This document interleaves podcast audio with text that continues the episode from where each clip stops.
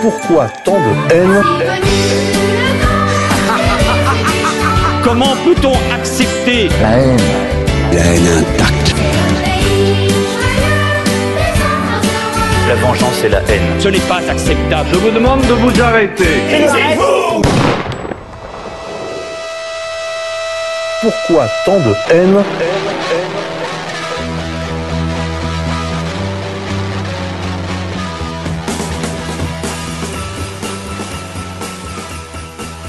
Chers amis auditeurs, bonsoir, bonjour, on se retrouve pour une nouvelle émission.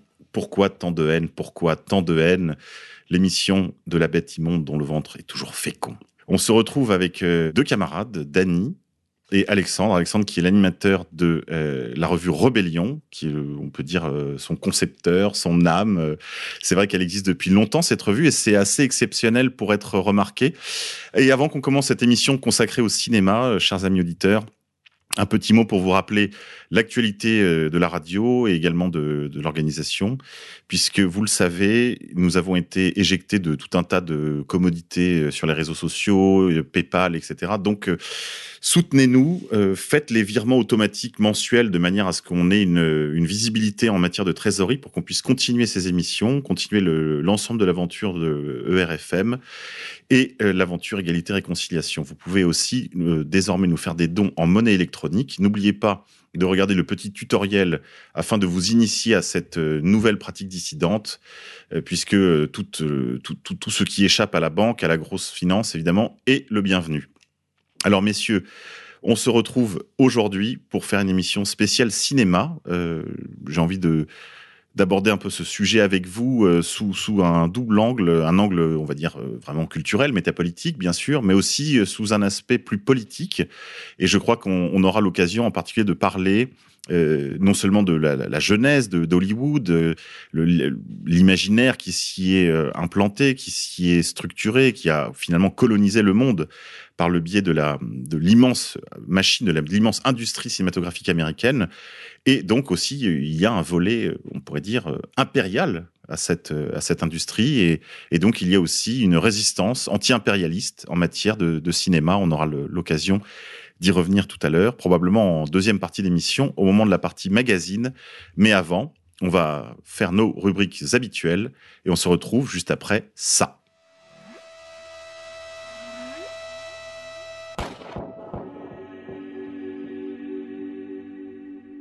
Chers amis, on se retrouve avec Dany et Alexandre pour parler donc d'abord des mauvaises nouvelles. Alors Dany, Ben, alors, je pense que Notre-Dame euh, et l'incendie, c'est la, grosse actu du, du moment. Euh, ça a mis en avant pas mal de choses et moi, je voudrais revenir et peut-être que j'empiète un petit peu aussi sur euh, l'annonce euh, du con du mois ou bien de la conne du mois, hein, Afsa euh, Ascar, la vice-présidente de l'UNEF Lille, euh, donc qui a fait une sortie euh, plutôt, moi que je qualifierais euh, d'indigéniste. hein. On a vraiment ce, c'est une histoire de blanc. Ce n'est qu'une histoire de blanc, tout ça. Et cette affaire-là est, symbolique à plus d'un titre. Voilà, il y a quelque chose de, bien particulier qui se passe en France déjà depuis un certain nombre d'années, et j'ai l'impression que cet événement-là marque un- soit une période de transition, ou du moins une rupture, et euh, on a euh, la mise en avant d'un certain nombre de, de réactions, euh, voilà, l'émotion de, de toute la de, tout- le peuple catholique face à ce qui s'annonce comme un signe. Et on a d'autre part une réaction complètement désintéressée d'une frange de la population française, et notamment afrodescendante, parce qu'Afsa je crois, est d'ori- d'origine maghrébine, qui s'inscrit dans, ben, moi personnellement, ce que j'appelle l'halogéna, qui est euh, cette, euh, cette frange de la population, on va dire, postcoloniale, qui est complètement euh, déracinée et qui est, le, pour moi, le, le, le, jouet utile, on va dire, de, euh, du, du, du républicanisme que l'on, mondialiste qu'on connaît actuellement. Et euh, cette sortie qu'elle a faite, parce que c'est pas la première, elle en avait faite euh, auparavant aussi, j'ai vu ça. c'était sur les réseaux sociaux, principalement sur Twitter. Voilà, sur Twitter. Et donc, euh, ben voilà, hein, c'est, on, on- on a l'expression à travers de ce fait-là, je trouve, euh, cette fracture entre deux types de France. Voilà, cette France qui s'attache tant bien que mal à ses, traditions, à sa culture euh, d'origine, et puis euh, ces Français halogènes qui sont, on va dire, dans un d'ici et de nulle part, parce que ils sont à la fois non pas intégrés dans le, système, on va dire la culture, l'identité française, et, qui ne sont pas intégrés non plus dans leur culture d'origine, parce qu'ils savent très bien quand ils retournent là-bas qu'ils sont renvoyés à leur francité. Et donc voilà, on a quelque chose d'assez intéressant qui se met, quoi, intéressant, tristement intéressant, mais qui est toujours un moyen de de savoir où est-ce qu'on en est. C'est vrai qu'il y a un agenda, euh, ça a été l'occasion de l'expression de l'agenda, on va dire, indigéniste, comme tu le disais tout à l'heure. Allogéna, c'est intéressant. Euh, je pense que ça pourra avoir un, sort heureux, un destin heureux pour ce mot euh, qui désigne bien bien, bien l'enjeu. Je crois qu'il y a une partie des Français en fait qui, d'ailleurs euh, seconde cet agenda indigéniste ou de l'allogéna du seul fait de son déracinement en fait. C'est finalement c'est le masque d'un déracinement plus que d'une origine euh, étrangère euh, qui s'assumerait ou qui ou qui, serait même revendicatrice. On voit bien qu'en fait là c'est vraiment le le, règne de, la, la, victoire de l'inculture, la victoire du déracinement. Et euh, moi, j'ajouterais aussi par rapport à ça que c'est exactement ça, c'est-à-dire c'est le triomphe de la culturation, parce que je pense que le drame de Notre-Dame touchera au cœur toutes les populations, quelles qu'elles soient, qu'elles soient chrétiennes, qu'elles soient d'origine musulmane, mais toutes les, religions qui euh, ont un véritable socle euh, spirituel seront touchées par cet événement parce que il y a là une atteinte au sacré et on voit quand même se comment dire se déchaîner à la destruction de Notre-Dame une, une, force, on pourra dire maléfique d'une certaine façon, et surtout on comprend, on comprend à l'heure actuelle que la destruction de Notre-Dame, c'est un passage, c'est le moment où on va devoir choisir entre, euh, ils ont justement accepté cette destruction euh, de, nos, de la tradition, du, du sacré, et euh, se, voir imposer justement le monde euh, qui est défendu par les gens du Nef, c'est-à-dire quelque chose, un monde matérialiste, euh, sans narquois par rapport au sacré, avec toujours cette cette indifférence à la dimension à d'autres dimensions que la simple matière et au simple à la simple modernité exactement. Et je pense que là, en ce moment, on peut imaginer justement qu'il euh, y aura un sursaut par rapport à ça. Et je pense que c'est peut-être la bonne nouvelle pour moi de, du mois, c'est que les gens ont, comment dire, la réaction et surtout le respect qu'on a pu voir dans la population par rapport à ce qui, qui était vécu par, euh, les, comment dire, par la tradition catholique avec la destruction de Notre-Dame. Et je pense un élément qui peut voilà, servir de, socle pour réunir justement euh, les gens qui ne veulent pas d'un monde où Notre-Dame serait rasée au bulldozer.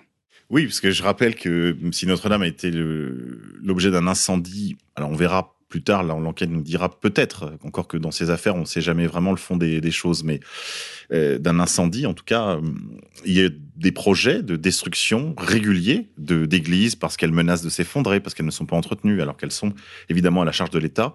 Et ce sont plusieurs dizaines, parfois des centaines d'églises tous les ans qui sont démolies euh, ou qui, dans tous les cas, pour certaines d'entre elles, sont laissées à l'abandon ou, dans le, cas le moins tragique, je dirais, puisqu'on peut toujours réaffecter un lieu de culte s'il est entretenu, elles sont dévolues à d'autres activités, euh, centres commerciaux, habitations particulières ou autres. Bon, ça c'est déjà assez grave, mais c'est évidemment toujours réversible.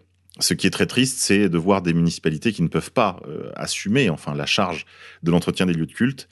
Et on entend d'ailleurs de ci, de là, de plus en plus souvent, parler de la transformation de ces lieux de culte en mosquées, puisqu'il y a une demande, évidemment. Là, il y a une activité. On sait que les populations étrangères qui euh, pratiquent l'islam et qui résident en France euh, sont venues d'une certaine manière avec une religion casquée. Hein, un dynamisme, une jeunesse aussi de ces populations qui tranche, qui contraste avec le vieillissement euh, et d'une certaine façon la disparition progressive de, des populations autochtones. D'ailleurs, je le signale, même si ça n'a pas beaucoup d'intérêt, que euh, pour, pour ceux qui voudraient laisser des commentaires rageurs contre ce qu'a dit Dany tout à l'heure contre euh, la, la, grue de l'UNEF, que lui-même est, on peut dire, afro-descendant. Et pourtant, ça ne t'empêche pas de comprendre parfaitement l'incongruité, enfin, de, de la réaction qu'elle a eue, qui est, alors que c'est une universitaire, qui est la marque de on le dit, tu le disais à l'instant, Alexandre, d'une déculturation totale et aussi d'une inculture, parce qu'on peut admirer une culture même qui nous est totalement exotique, étrangère, euh, et déplorer finalement la destruction d'un bien qui peut-être ne nous parle pas à nous individuellement, mais qui, bah, on imagine bien que pour les gens du cru, ça a peut-être du sens. Et même cette, cette sensibilité minimum, finalement, elle, en est complètement euh, exempte. C'est étrange. Je pense que c'est intentionnel. Je, je, je n'ose croire qu'elle soit sincère. Je pense que c'est vraiment de la malice et aussi peut-être ce que Finkielkraut appelait le, le préjugé de l'époque. C'est-à-dire le grand préjugé de l'époque, c'est quand même le sentiment qu'on est la meilleure génération que le Soleil n'ait jamais connue. Hein. Tout ce qui vient du passé, finalement, est aussi entaché d'obscurité, euh, d'obscurantisme même. Et peut-être que c'est ce, ce mélange étrange de très postmoderne très décompo entre la société multiculturelle d'une part et d'autre part le culte du progrès, même du futur, on pourrait dire là. C'est-à-dire que là, il s'agit de même pas d'aimer seulement le passé ou le présent, mais d'aimer un futur qui sera toujours mieux qu'aujourd'hui. Mais là, je pense qu'on est face à, à une mutation assez intéressante du progressisme de la gauche euh, institutionnalisée. C'est-à-dire que l'UNEF, euh, il faut le resituer, c'est surtout là, c'était pendant très très longtemps la, la pépinière, euh, la, quoi, la pomponnière plutôt de, euh, du Parti socialiste, et euh, ça a été une école de formation pour toutes les générations de cadres socialistes depuis Mitterrand et même avant. Et donc on se rend compte que aujourd'hui, que des, des- parce qu'elle n'est pas un cas isolé en plus euh, au sein de l'UNEF. Il y a Oui, parce qu'il y avait l'autre, il y avait la jeune fille voilée qui était, qui était aussi euh, très amie avec la licorne. Je sais pas si Mm. vous vous souvenez, la licorne qui était passée sur LCI euh, face à Robert Ménard et qui nous avait expliqué que, enfin, que le racisme anti-blanc, ça n'existait pas. Enfin, des trucs complètement hallucinants parce que c'était pas systémique, enfin, et qui était vraiment un, un pur moment de bonheur. On se demandait si elle trollait pas, quoi. Enfin, Ah non. voilà. Ils- Mais en fait, non. ils ont le mérite d'être sincères. Et Non, voilà, il y avait eu cette photo voilà, Oui. où elles étaient. euh, Mm. euh, donc, euh, leur nom m'échappe, mais donc il y avait Juliette de l'UNEF. Ah, il y avait une brochette, oui. euh, Et puis il y avait euh, cette jeune femme qui a un nom européen mais qui était voilée, et qui, est- qui ça avait fait toute une polémique. La polémique de la semaine, c'était cette fois-là pas le burkini ou le la cagoule de, de running euh, de chez Decathlon. Mais euh, je pense que oui, il y a- il y a- là, il y a quand même quelque chose aussi, un signal, dans le sens que on voit au sein de la gauche française, euh, justement, le, le- fait euh, justement d'être tellement déracinée qu'elle ne parle plus justement à la majorité des gens. euh, aussi bien euh, aux populations françaises de souche que même euh, à des populations immigrées qui regardaient leur tradition authentique et qui, pour le coup, comme tu disais, je pense que quand tu es enraciné, que tu as une dimension spirituelle, euh, tu peux comprendre d'autant mieux le, sens d'un édifice comme Notre-Dame. Et tu ne te permettrais pas de, sortir euh, de ce genre de, blagues narquoises ou euh, de, ce genre de blasphème. Donc je pense que franchement, il y a, une mutation qui s'opère au sein de, la gauche, justement accélérée par la décomposition du Parti socialiste et d'un racinement local qu'ils avaient, et que maintenant, voilà, il y a un choix fait par, ce- par ce- ces structures d'un communautarisme halogéniste, euh, on pourra dire. Et que ce, qui est traduit par ça, c'est surtout voilà, une rupture euh, totale d'une partie de l'élite avec la réalité quotidienne des gens. Et aussi avec leurs valeurs euh, propres, valeurs spirituelles, valeurs familiales. On l'a vu aussi à l'époque de- des, des manifs pour tous. C'est-à-dire qu'on a affaire à des gens qui n'ont plus le sens commun. Dany, Euh, alors moi, en dehors de ce volet-là, il y a pas mal de Français du coup qui se sont euh, beaucoup plus choqués de la vague de mécénat euh, qui a eu lieu en disant si bon en gros c'était si on avait eu autant d'argent euh, pour financer euh, voilà des, des, des structures sociales ou bien même euh, voilà il y a, je sais pas ce que vous pensez de ça Euh, c'est quelque chose qui est beaucoup remonté aussi dans les dans pas mal de commentaires euh, quoi dans pas mal de, on va Si, dire, de vrai. commentaires oui. Ça, Facebook c'est même ça remonté jusque sur les plateaux télé, parce qu'il y a eu des plateaux sur ce sujet. Ce qui est choquant, c'est qu'en fait, l'État soit dans un état de, de déréliction pécuniaire. Il, y a, a plus de sous en caisse. Ça, on le savait au moins depuis Fillon, parce qu'il a eu l'honnêteté de dire que l'État était en faillite. On sait qu'il y a plus d'argent pour la culture, ou à peu près. Il y en a pour entretenir euh, la- l'armée, euh, l'armée de, singes euh, locaux, la micro-locaux un peu partout en France, qui, qui s'occupent de d'entretenir ce- cette espèce de, pourrait dire, nouvelle religion cultureuse qui tourne à vide et qui tourne en rond, mais il n'y a pas vraiment de budget pour le patrimoine. Non, ce qui est gênant, c'est de voir en fait toutes les grandes fortunes de France sauter sur l'aubaine enfin, de défiscalisation. C'est ça qui est choquant. Cet argent, en fait, il est à nous. C'est de l'argent qui a été défiscalisé frauduleusement, on pourrait dire, avec euh, l'aval du gouvernement qui a fait des cadeaux fiscaux absolument scandaleux à toutes ces, grandes fortunes, tous ces grands groupes, qui payent en moyenne à peu près 10 points de moins que les PME en matière d'impôts en France. hein. Donc euh, cet argent, en fait, euh, bon, il le donne, mais en, ce faisant, il s'achète une, image de, chevalier blanc. Et d'autre part, cet argent, en fait, ils nous le doivent. Mais euh, je crois qu'ils nous doivent 2 milliards et demi. Euh, suite aux différents euh, dispositifs fiscaux. Alexandre, je crois que toi, tu, à, à Rebellion, vous, vous connaissez un peu la question Ah oui, fiscale. euh, ça c'est malheureusement oui. non, après par rapport à ça, je pense que C'est exactement ce que tu as dit. C'est que déjà cette générosité étalée euh, et euh, mise en avant, c'est aussi un voilà. Enfin, enfin, c'est plus le coup de com pour euh, ces grands groupes. Et c'est vrai que ça aurait pu être la bonne nouvelle euh, du mois, c'est-à-dire que le, le capitalisme français a du cœur. Mais ce n'est pas le cas. De toute façon, c'est de l'argent qui a été euh, acquis euh, sur le dos des Français et qui est redistribué euh, de dans un but très précis de, de déduction fiscale aussi. Donc, moi, je reste quand même persuadé que la charité doit être discrète euh, et on on doit pas étaler cela. Donc, euh, ça me gêne fortement. Après, ce qui est aussi révélateur, c'est que l'État français, voilà, en faisant appel au mécénat, comme tu disais, montre aussi la faiblesse euh, à l'heure actuelle de, de sa structure. C'est-à-dire que déjà, on vit à crédit.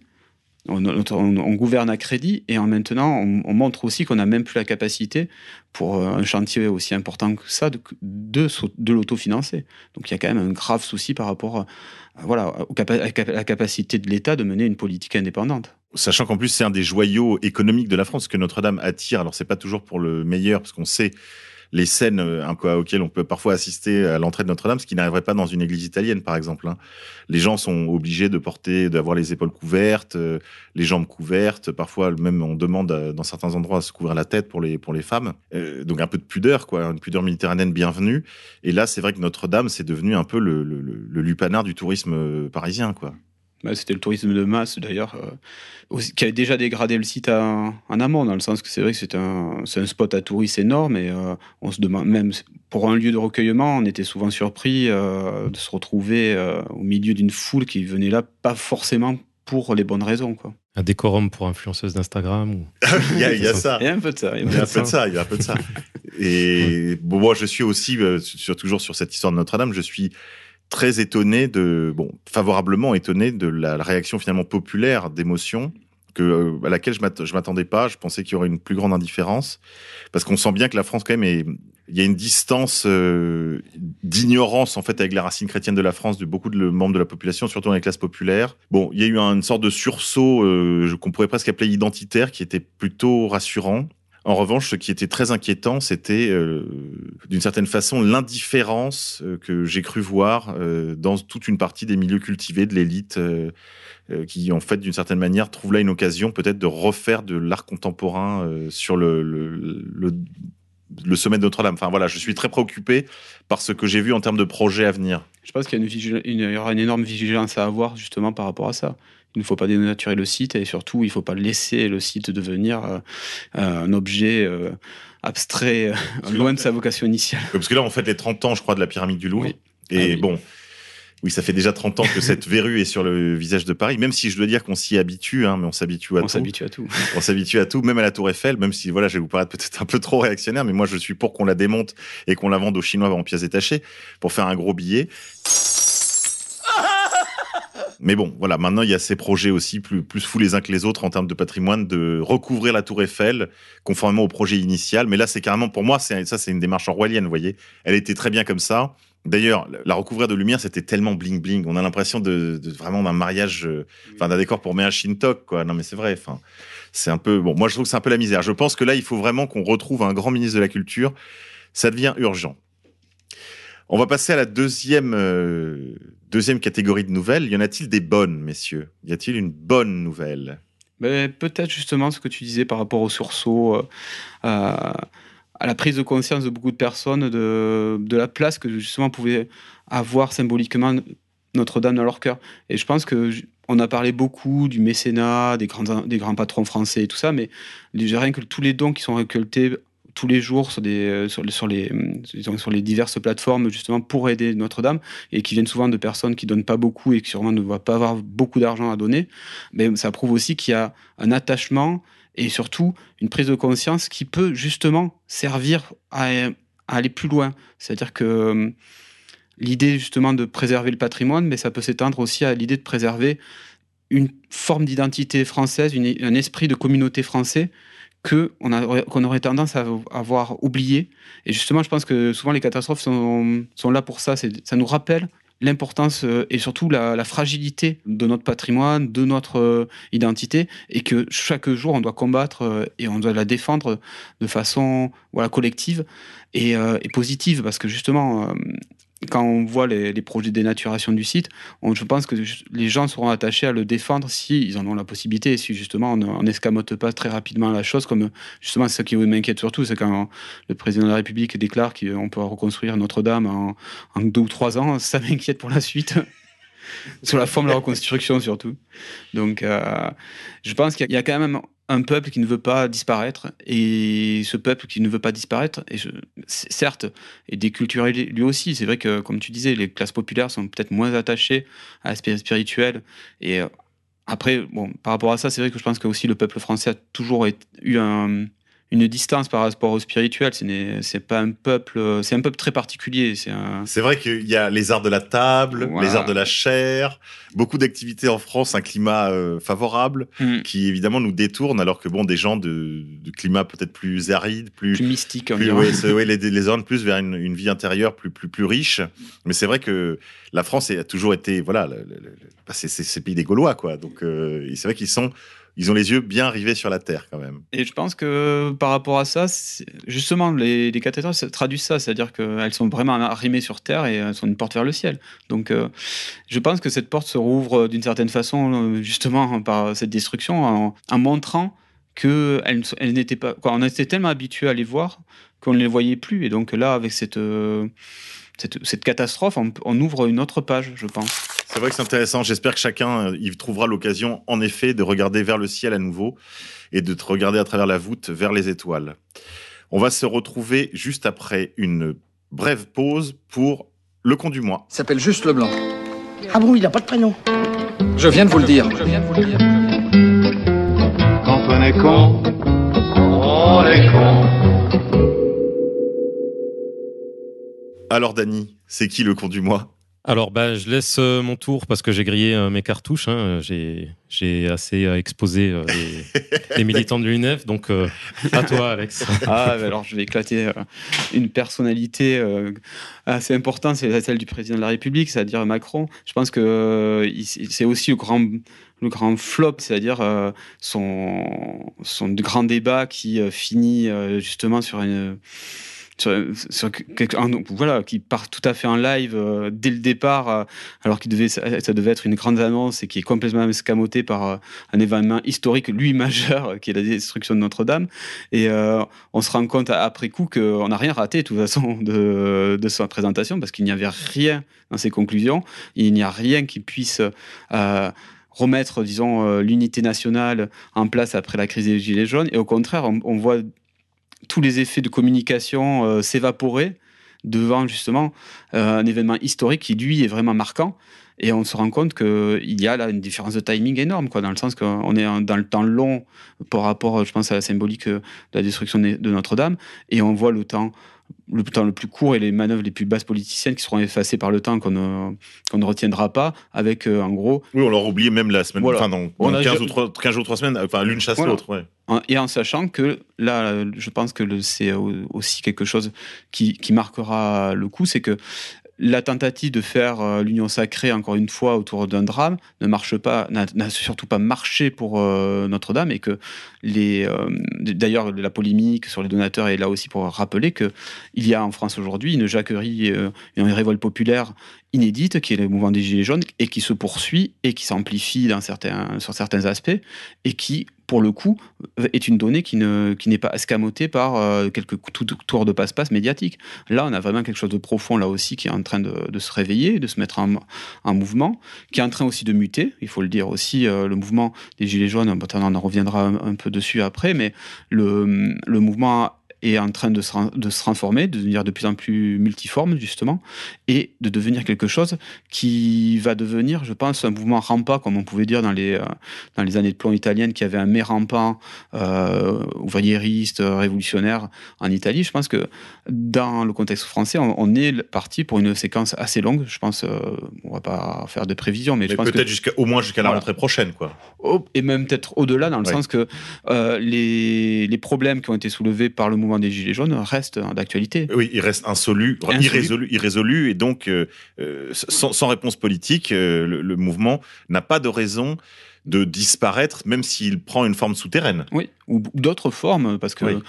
C'est un, un, mouvement qui était inédit dans sa forme et euh, dans ce qu'il a porté, mais c'est comment dire, les tendances fortes qui l'ont fait émerger sont, étaient là avant, sont encore là aujourd'hui et vont perdurer tant que justement on restera sur le même modèle de, régime, le même modèle économique, le même modèle, disons, d'oligarchie dominante écrasant le peuple. Et je pense que ce mouvement-là, par rapport au, au, temps long, justement, comme on, en discutait avant l'émission, c'est quelque chose qui va perdurer et qui va surtout être la base de mutations politiques, sociales et culturelles aussi, je pense, profondes dans la société française et même européenne. Et ce, ce mouvement-là, justement, ne peut pas ne peut pas, comment dire, être résolu dans le cadre actuel euh, des moyens justement réduits d'un président qui ne, qui n'a justement euh, aucun, aucun levier. Marge, voilà, aucun levier, aucune marge de manœuvre. Oui. Oui, de toute façon, je crois qu'il est impossible de répondre aux gilets jaunes dans le cadre de l'Union européenne telle qu'elle fonctionne aujourd'hui. C'est clair, c'est clair. Après, euh, on ne peut ni, mais même euh, au, point de vue même des institutions françaises à l'heure actuelle, c'est impossible de répondre à ce mouvement-là. Et c'est justement le problème, parce que je pense que ce mouvement peut déboucher sur des choses très très positives, mais aussi déboucher sur des choses négatives, dans le sens que, comme on peut le voir aussi, ça peut être euh, quelque chose qui peut dériver vers une certaine forme de nihilisme aussi. Donc il faut se rendre compte que là, on joue un moment clé de l'histoire française, et que ce que va devenir le mouvement des Gilets jaunes, ça peut être ou un levier vraiment de, de renouveau, ou quelque chose qui peut être, euh, comme tu disais, le, le chant du cygne d'une certaine France. Et ça, c'est quand même quelque chose qu'il qui faut avoir conscience, et c'est pour ça aussi qu'il faut s'y investir en, dans ce mouvement, mais aussi dans, dans, la suite qui va apparaître de ce mouvement. Est-ce que d'une certaine façon aussi, le, le mouvement des Gilets jaunes ne peut pas trouver de réponse sans un début, en tout cas, de sortie du capitalisme? Ben, Clairement. De toute façon, le mouvement des Gilets jaunes, je dirais que euh, n'était pas un mouvement, c'est un mouvement au-delà de la gauche et de la droite, ça c'est clair. C'est un mouvement populiste dans le sens, euh, je ne vois pas du tout ça, ce terme-là comme quelque chose de négatif personnellement. Oui, oui. Donc je dirais quelque chose, c'est quelque chose de populaire, authentiquement populaire, et surtout qui s'est fait en dehors des, des partis. Je moi, et des syndicats jaunes. Ouais. Et des syndicats, en, en, gros, en dehors de toute médiation habituelle. Et par rapport à ça, je pense que les, les gilets jaunes sont la première étape de ce que je, moi je, j'ai appelé entre guillemets euh, le populisme hors les murs. C'est-à-dire que c'est un populisme qui ne rentre oui. pas dans le cadre des partis entre guillemets populistes classiques qui étaient la Française soumise ou le Rassemblement bleu marine. Le sens là, on a vraiment affaire à un, un mouvement qui transcende les, les, étiquettes politiques et surtout c'est un mouvement, comme je dis, qui additionne, qui additionne et qui ne divise pas, dans le sens que c'est un mouvement qui peut agglomérer aussi des gens de toute tendance politique et c'est d'ailleurs aussi une de ses faiblesses parce que comme ils ne peuvent, ils ne peuvent pas diviser parce que par sa nature même, c'est-à-dire c'est un rassemblement, c'est l'envie d'être en commun dès le départ de, de, dans, son programme politique.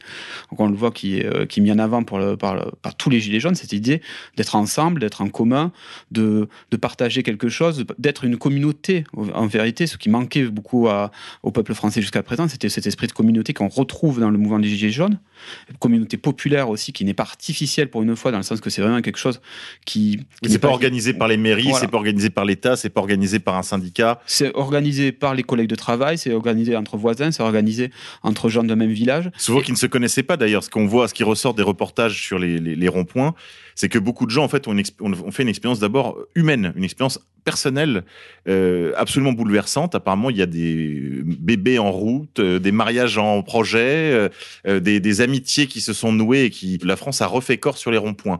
Et je crois que ça n'a pas fait ça qu'avec les gens qui ont été sur les ronds-points, mais que d'une certaine façon, comme la manif pour tous, ça a infusé quelque chose de plus globalement probablement raison pour laquelle euh, il y avait un soutien euh, très large, même si le, je dois dire là, l'appareil médiatique, le, ministère de l'information euh, a, et là pour le coup, la couplée avec le ministère de l'amour, les flics, les provos, les antifas, les black blocs ont très bien fait le boulot puisque ça a détourné toute une partie de la sympathie qui était là au départ dans les classes moyennes et dans les classes supérieures.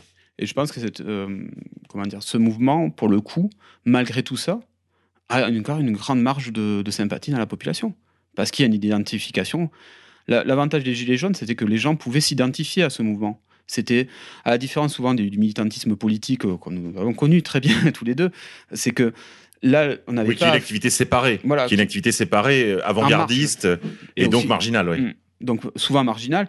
Là, on avait des personnes qui n'avaient pas forcément cette expérience du militantisme, mais qui avaient cette expérience du, de juste le fait de discuter avec son voisin et qui ressemble à son voisin et qui ressemble justement à aux Français. Et c'est un mouvement qui, pour le coup, il y avait une porosité entre la société et ce mouvement parce que c'était un mouvement et c'est toujours un mouvement parce que ce mouvement n'est pas encore mort. Euh, je pense qu'il va perdurer. Et justement, je pense plutôt à une mutation de ce mouvement vers autre chose euh, progressivement, justement, parce qu'il y a une impasse à l'heure actuelle, de toute façon, comme tu décrivais.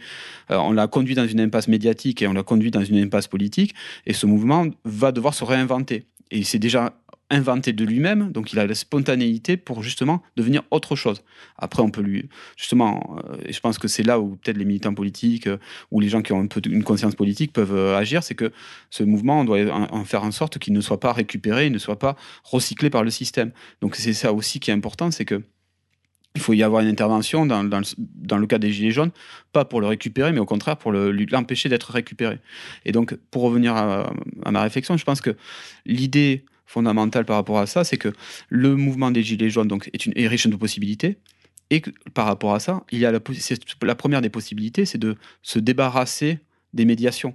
Et c'est ça aussi, c'est que on- a tous été, euh, à un moment donné, plus ou moins enthousiastes pour certaines formes de partis politiques, de jeux électoraux, d'alliances, d'unions euh, entre divers courants. Mais au final, on n'avait jamais vu Oui. des gens normaux, quoi, normaux. Les normises. des normies. Oui, c'est les normises, c'est des- un peuple de normises qui Voilà. s'organise sans bureaucratie, loin des syndicats et des partis, et avec une immense créativité. Et en fait, on retrouve là toutes les lignes de travail de la gauche, même s'il se dirait pas que ce serait une injure de leur, de- de- il le prendrait comme une injure. Mais les situationnistes, en fait, toute la recette situationniste est là. Pas de bureaucrate, créativité maximum, voilà, pas de temps mort. Et puis le- la décence commune dont parlait Orwell, Oui. euh, qui est là sur le rond-point parce que ce sont des, ce sont des juste des gens, ce sont pas des militants justement. Comme il y a une, une des répliques du film euh, La dialectique peut-elle casser des briques. Euh, voilà, attention les militants. Euh, voilà, les militants arrivent. Et en fait, on a vu ces derniers, lors des derniers épisodes, l'arrivée des militants avec leur euh, inénarrable et inévitable drapeau, euh, calico, djembé, tambour, euh, merguez. Hein, on a vu arriver les camions de merguez et aussi les inévitables parcours balisés avec les gentils organisateurs de la CGT, Bastille, République Nation. Là, je crois que, comme tu le disais, Alexandre, il faut éviter que le mouvement soit récupéré. Donc, il faut être, continuer d'être un gilet jaune parmi d'autres et avoir l'humilité d'être simplement au milieu des masses, au milieu des gens, euh, comme un poisson dans l'eau, comme dirait le glorieux président Mao. Exactement. Dany, un commentaire sur les gilets jaunes? Bon, le- l'essentiel a été ajouté. Euh, je dirais que pour témoigner, euh, en étant euh, bah, tous les samedis pratiquement bah, du côté de Lyon, euh, le lien social, euh, il, il s'est vraiment recréé. Quoi. On a vraiment, euh, on dirait que c'est toute la, frange, toute, la France que l'on ne voit pas dans la sphère énergie 12 C8 qui, qui ressurgit d'un coup comme ça, qui déboule au sein du centre-ville et euh, on a vraiment de tout, du fonctionnaire euh, aux personnes qui vivent dans ce qu'on appelle la France périphérique à chaque fois, voilà, qui, qui ressurgit et on a vraiment une, une cohésion et c'est vrai qu'il ne faut pas que ça s'essouffle, quoi, et que ça puisse. Après, c'est vrai que Dany, lui, avait, euh, dans, un- dans le dernier numéro de Rébellion, justement, il évoque euh, aussi quelque, quelque chose qu'on n'a pas trop parlé de, par rapport aux Gilets jaunes, c'était la place, justement, des afrodescendants, mais aussi plus largement de, ben, des populations euh, non européennes, quoi, on va dire ça clairement. Bah, Parlons-en un peu parce que ça, je crois que c'est vraiment un, vrai sujet intéressant. Je pense qu'il faut, faut qu'on s'attarde un petit peu. Et Vous pouvez donc retrouver ça dans le dernier numéro de Rébellion. Donc l'article de Dany qui s'intitule Ben, donc, euh, je l'ai intitulé euh, Gilets jaunes et afrodescendants. Euh, bon, pour euh, résumer, c'est euh, j'explique en gros pourquoi il y a les Gilets jaunes aussi ont exprimé une certaine fracture dans la, représentation politique chez cette, cette population-là. Et je mets en avant tout le tout le, le, travail d'ingénierie sociale qui s'est mis en place du côté de tous les de toutes les les, institutions communautaristes euh, et euh, voilà je, je mets ça en avant et euh, en expliquant pourquoi malgré eux très souvent cette population là se voit encore être le, le jouet du du discours dominant avec Parce les divisions blanc noir Finalement, ils étaient assez peu présents, c'est ça que tu veux nous dire? Ils étaient peu présents sur les ronds-points? Alors, il, il y en avait quelques-uns. Alors, dans, dans, dans les ronds-points, peut-être un peu moins qu'en ville, parce que c'est vrai que du côté de la ville, il y en avait quelques-uns. Mais euh, on va dire que Ils sont la... sous-représentés, tu veux dire Voilà, en, en, tout cas, ceux qui ont été naturellement présents, c'est ceux qui ne se posent pas, je pense, de questions de leur appartenance, mais par contre, ceux qui revendiquent sans arrêt leur anticapitalisme tout en étant dans un logiciel tiers-mondiste, eux, se sont soit pas prononcés, soit euh, détournés complètement de la question, euh, en préférant militer pour les questions relatives aux euh, violences policières, Adama Traoré, etc. Et oui, tout on avait vu ça d'ailleurs, il y avait eu une grand-messe avec, je crois que c'est autour de Benoît Hamon, si je ne me trompe pas. On avait beaucoup des acteurs de cette, de cette scène-là qui euh, faisaient leur cirque euh, et qui étaient quand même en gilet jaune, mais on sentait qu'ils avaient euh, quand même couru après le mouvement dans la démarche de récupération en fait. Le sentiment que ça laisse, c'est qu'en réalité, beaucoup de, de, de personnes d'origine extra-européenne, en fait, se sont senties finalement assez étrangers au mouvement. Et certains d'entre elles ont été les, on pourrait dire les, les, soldats de première ligne de défense de Macron. Certains personnages un peu flamboyants, comme cette africaine avec sa gamelle là que j'avais mis dans une émission euh, passée.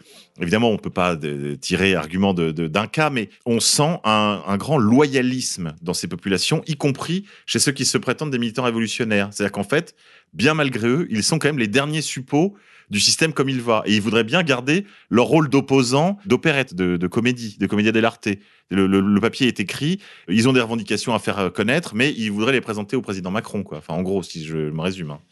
Mais c'est un sujet vraiment intéressant parce que moi j'ai le sentiment aussi, une partie du mouvement c'était de l'entre-soi. Parce que les gens n'ont plein le cul des Arabes Même si la question de l'immigration a finalement été assez peu euh, abordée pendant le, mouvement, par prudence justement, pour pas diviser, pour ne pas aborder de sujets trop clivants, enfin qui auraient cassé le mouvement en deux, euh, je crois qu'il y avait quand même l'envie de se retrouver entre soi. Ça prenait forcément un aspect euh, euh, racial, même si le français étant finalement l'européen le moins raciste et le probablement le, un des peuples les moins racistes au monde, un des plus accueillants, et que les Abdel et les, les Boubacar étaient finalement finalement les bienvenus quand il y avait, je dirais, une relation personnelle euh, autour des, des, des bras zéro, euh, une sympathie qui se faisait, en fait, comme ça se fait dans les ateliers, les usines, euh, euh les entreprises de services, les, les, sport, les administrations, même. le sport, etc.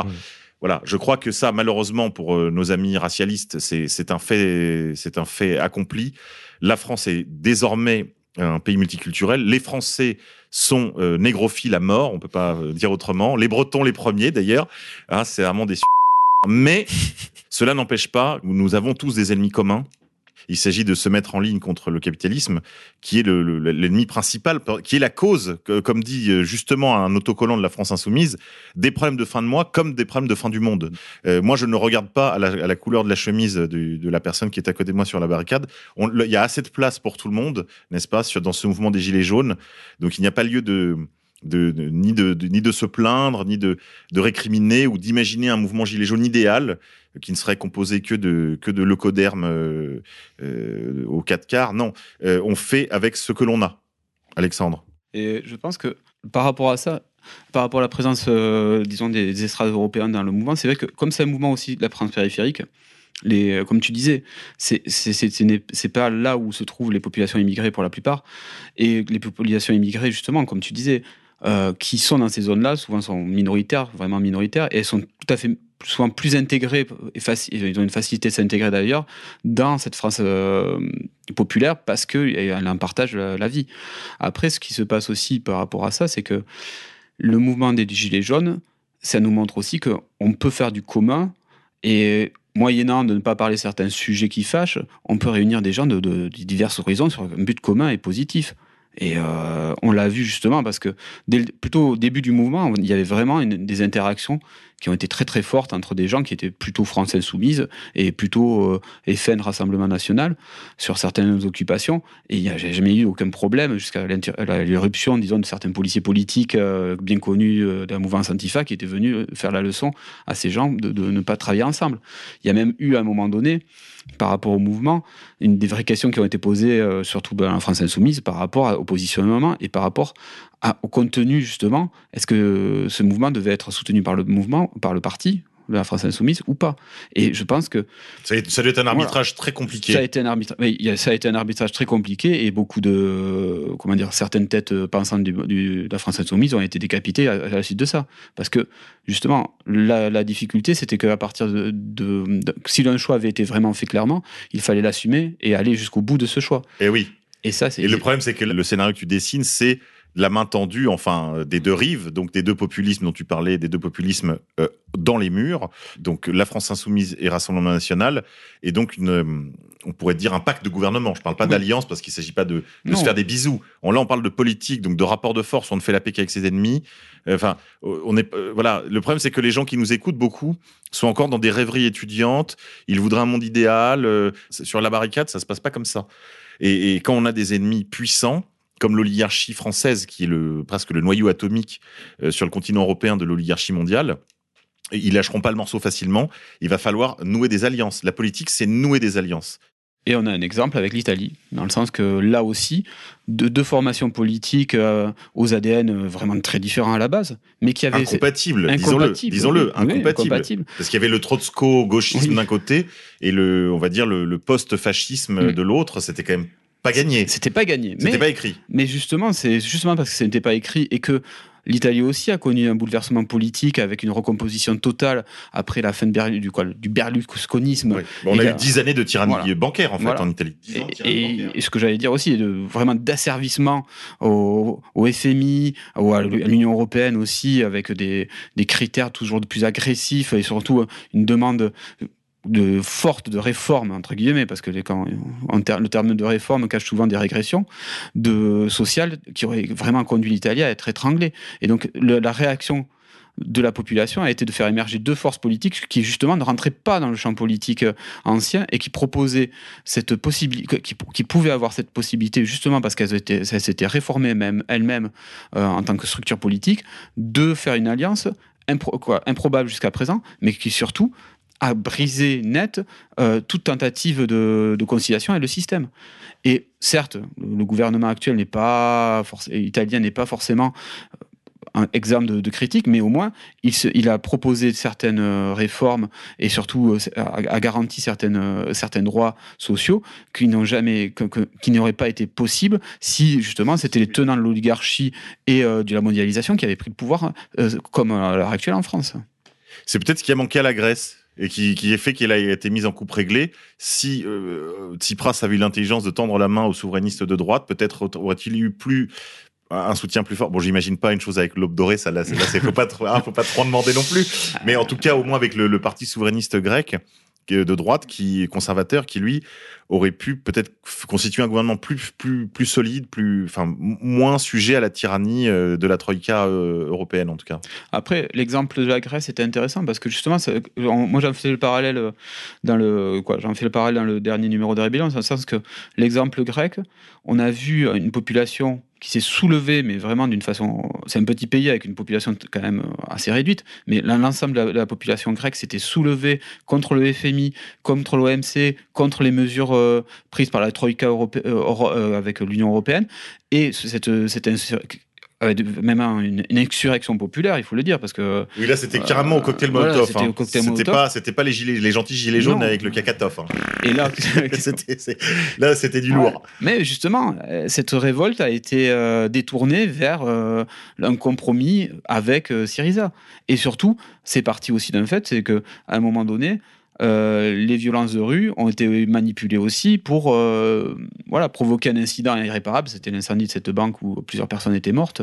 Et ça avait été vraiment un traumatisme et ça a complètement coupé euh, les pattes au mouvement de, contestation. Donc c'est pour ça que à chaque moment, même si on est fort, il faut avoir toujours conscience qu'on peut avoir à un moment donné une, un dérapage qui entraîne une régression de la situation. Alors que le soutien populaire euh, est présent et que quelque chose a été en train de se passer justement en Grèce à ce moment-là. Quoi.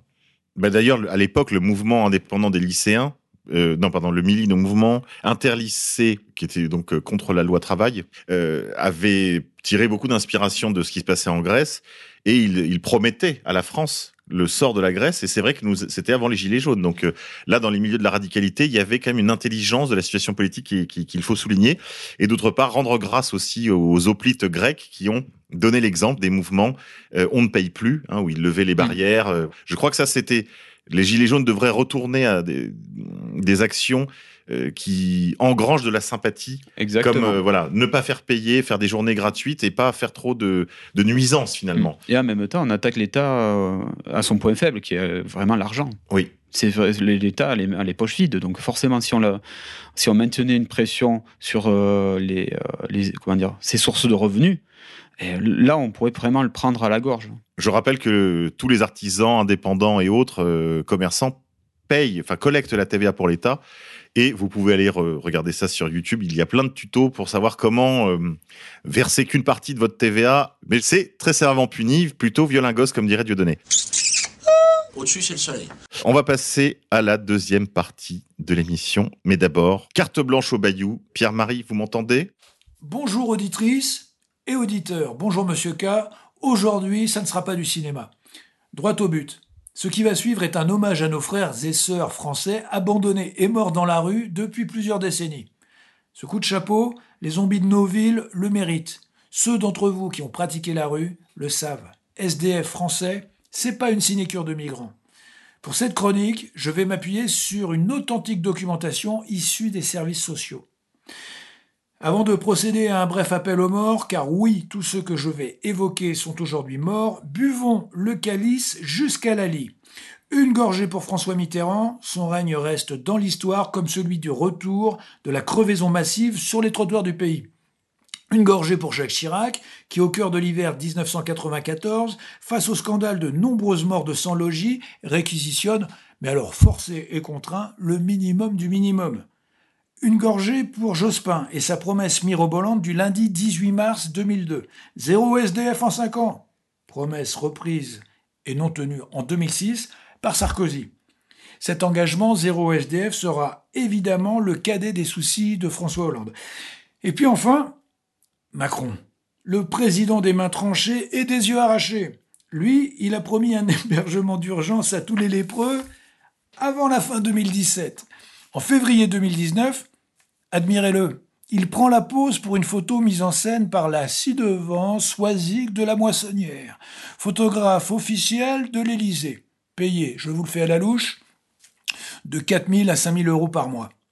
Sur ce cliché, le président est en maraude nocturne avec les professionnels d'un service social. Un genou en terre devant une tente igloo. Ah, il est beau Macron, tout en dialogue, tout en fraternité, en amour du prochain. Un prochain qu'on n'a quand même pas été jusqu'à faire figurer sur la photo. Dommage. À l'intérieur, il y a peut-être quelqu'un comme ce Eudes signalé dans ma documentation un 13 janvier 2006. Sa présence est gênante. Sa fiche individuelle précise qu'il se laisse mourir sur un trottoir. Bon, ça, on n'en a rien à foutre.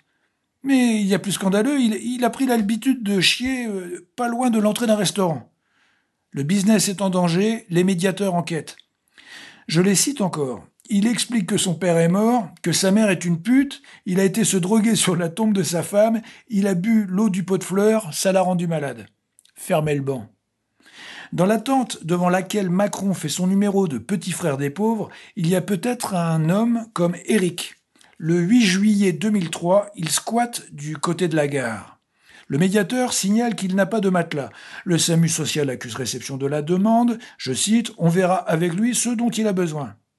Le 8 décembre, la tente et le matelas d'Éric brûlent. Il atterrit à l'hôpital, atteint au troisième degré.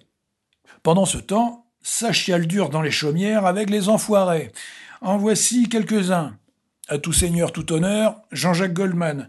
Et puis Mimi Mati, Muriel Robin, Étienne Dao, Cabrel, Aznavour, Baffy, Jean-Louis Aubert. Par la suite, Amir, Black M, Jean Dormesson, cette vieille bite de Jean Dormesson. Et puis Drucker. Et des dizaines d'autres people qu'on ne verra jamais, ni de près ni de loin, du côté des Gilets jaunes. Dans la tente igloo devant laquelle Macron joue les fraternels, il y a peut-être un homme qui ressemble à Nicolas. Sur un coup de nerf, suite au départ de sa salope de femme, il a explosé sa voiture contre un arbre. Après une longue hospitalisation, pas le choix, c'est la zone et en boitant. Il fait la gueule en toute saison, le Nico. Été 2005, il se plaint de crever la dalle. Eh, depuis quatre jours, les associations caritatives sont en vacances. Hiver 2006, il est toujours dehors, je cite ma documentation. Il était très faible psychologiquement et passait rapidement du rire aux larmes.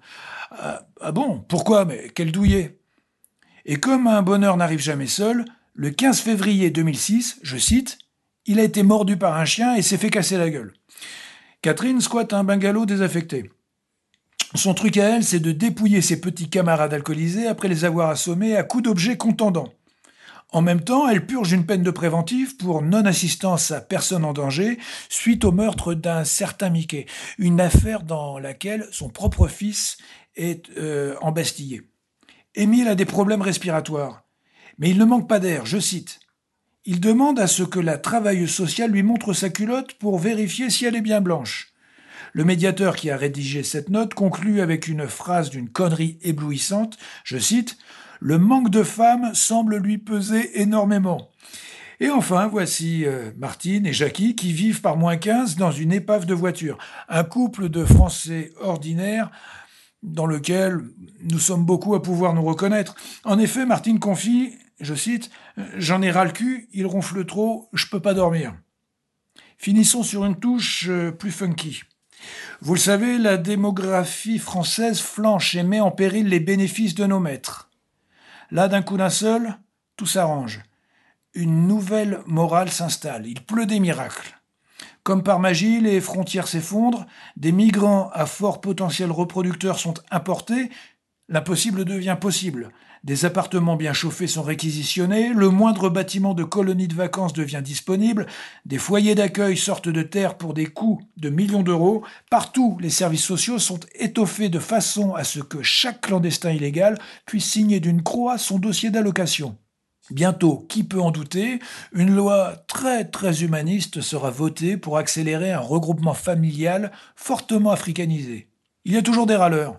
Oui, de temps à autre, des femmes sont un peu violées. Oui, parfois, des coups de couteau se perdent de ci, de là. Mais il faut bien que jeunesse se passe, ces enfants du soleil. Vous voudriez quand même pas qu'ils deviennent des SDF français et crèvent en hiver sur le trottoir. Allez, soyons raisonnables. Écoutons plutôt les bons conseils de l'élite. Tendons l'oreille vers le ciel. Ça n'a pas changé depuis Baudelaire. Assommons les pauvres.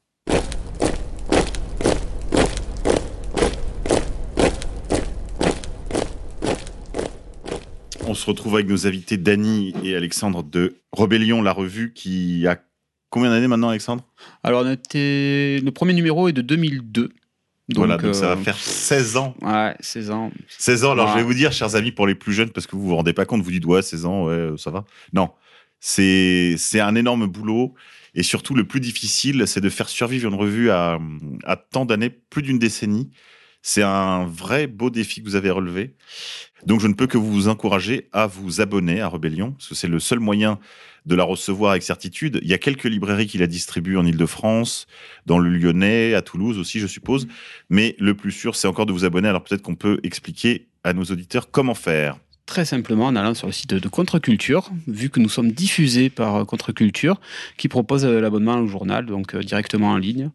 Donc, euh, je pense que les, les auditeurs de l'émission connaissent Contre-Culture et connaissent bien ce site. Donc, euh, vous pouvez passer par là et nous, on, on gère après le, le, la gestion des abonnements. Voilà.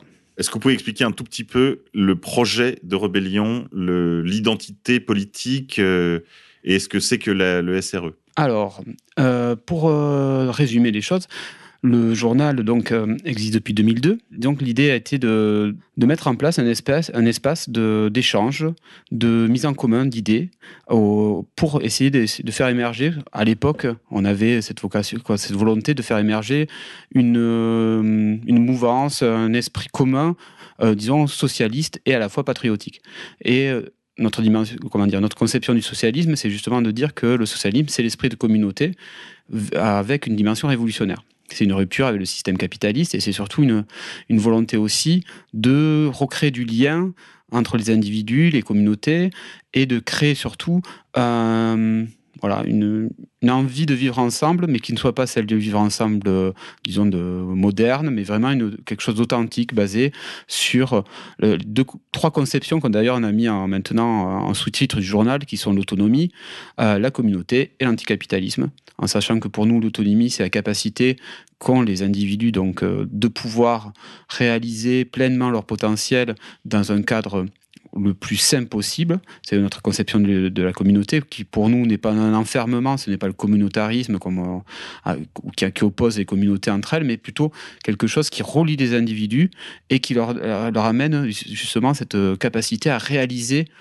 pleinement leur potentiel en tant qu'individu, en garantissant leur liberté, mais aussi en tant que groupe humain. C'est-à-dire que pour nous, la communauté, ça part de la famille, ça va juste voilà, aux communautés locales que nous pouvons connaître, que, qui sont le village. Oui, la commune, voilà, la, commune, la, province, voilà. le, pays d'abord, le, le, pays, le pays la, la, la province. La province, la nation ensuite, et après, pour notre part, nous sommes euh, donc des Européens, donc euh, je dirais la civilisation européenne comme comme dire, horizon, comme horizon qui n'est pas civilisationnel, civilisationnel de partage de valeurs entre peuples européens et surtout une volonté pour le coup d'être indépendant d'autres aires de, de puissance, de puissance mmh. ou d'impérialisme, j'allais mmh. dire. Oui, bien sûr. Et surtout d'affirmer un modèle qui soit euh, disons, impérial, mais pas impérialiste. C'est ce d'ailleurs ce qu'on avait dit dès le départ dans le journal, c'est-à-dire que notre vision de l'Europe, ce n'est pas cette machine à tuer les peuples qui est l'Union européenne, mais au contraire une ère de civilisation qui a la possibilité de d'aider d'autres aires de civilisation d'ailleurs comme euh, j'en ai discuté avec Dany euh,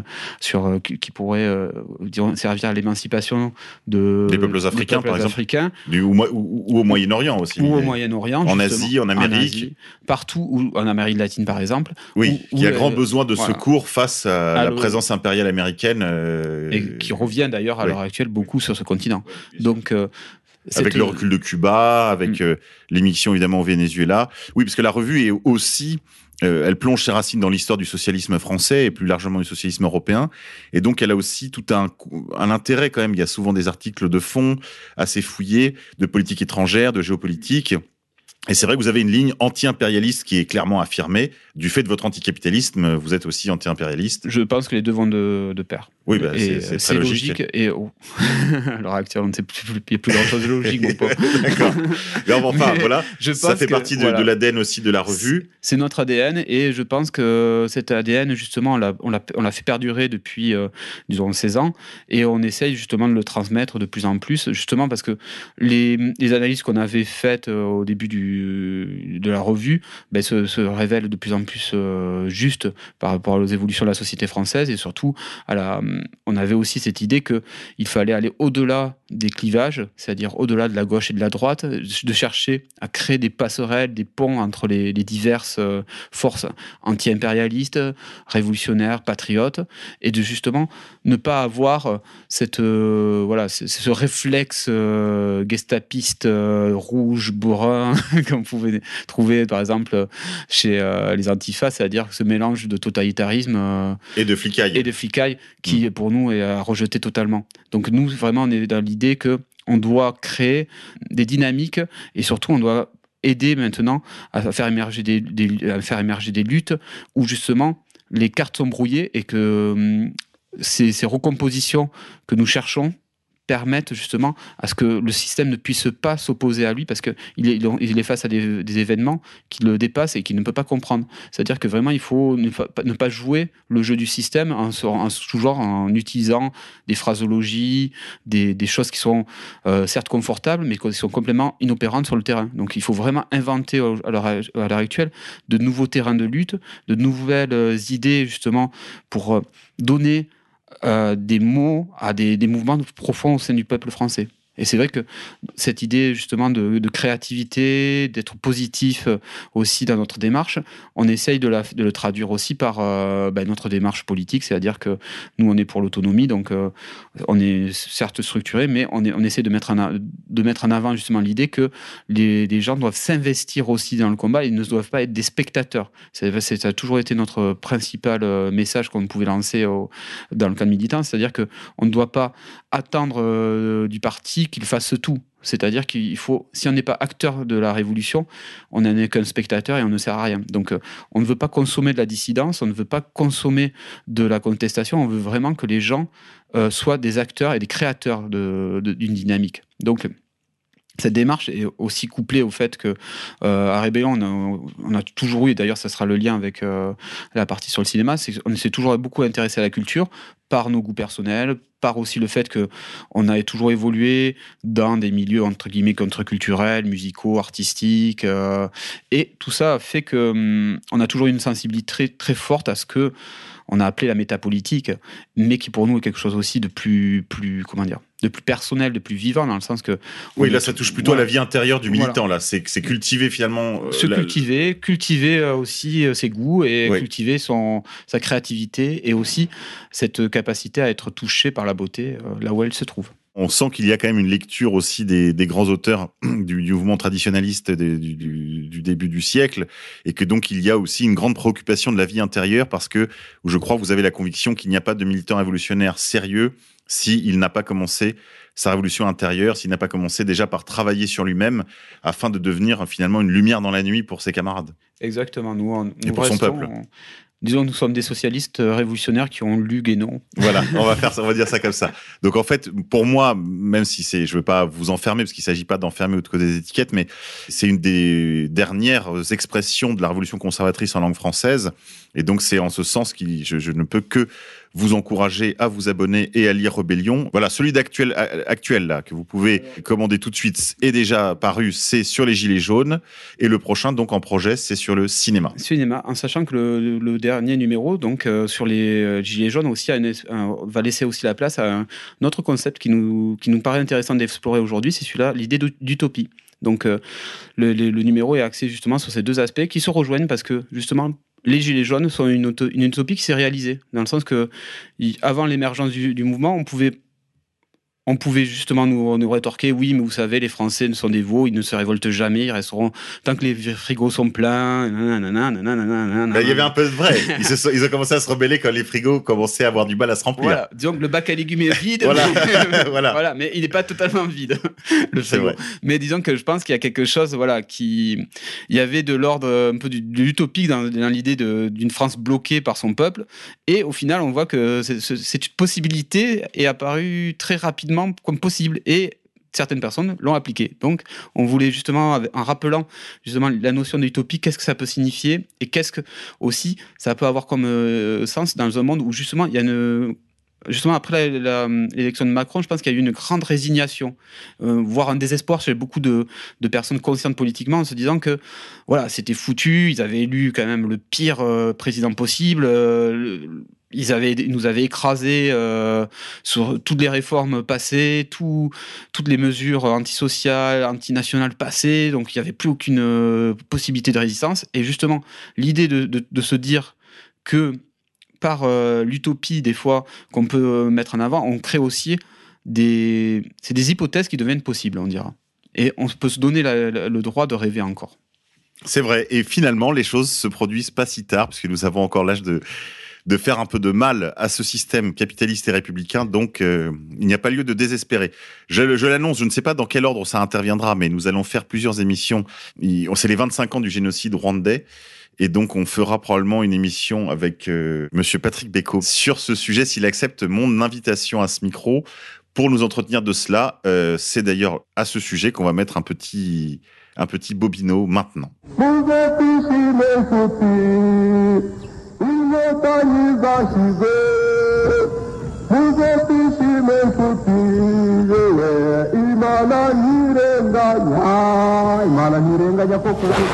Voilà un petit bobino d'hommage à mes maîtres en matière de radio, Radio Mille Collines, qui restera quand même un des grands moments de radio du XXe siècle, avec euh, des animateurs euh, jusqu'à jusqu'à présent inégalés, et un petit clin d'œil à Monsieur Bogosora, qui je crois se cache quelque part à Bruxelles, et qui euh, vraiment reste euh, reste euh, l'architecte de l'un des deux génocides, puisqu'il y a eu un double génocide au Rwanda il y a de cela 25 ans.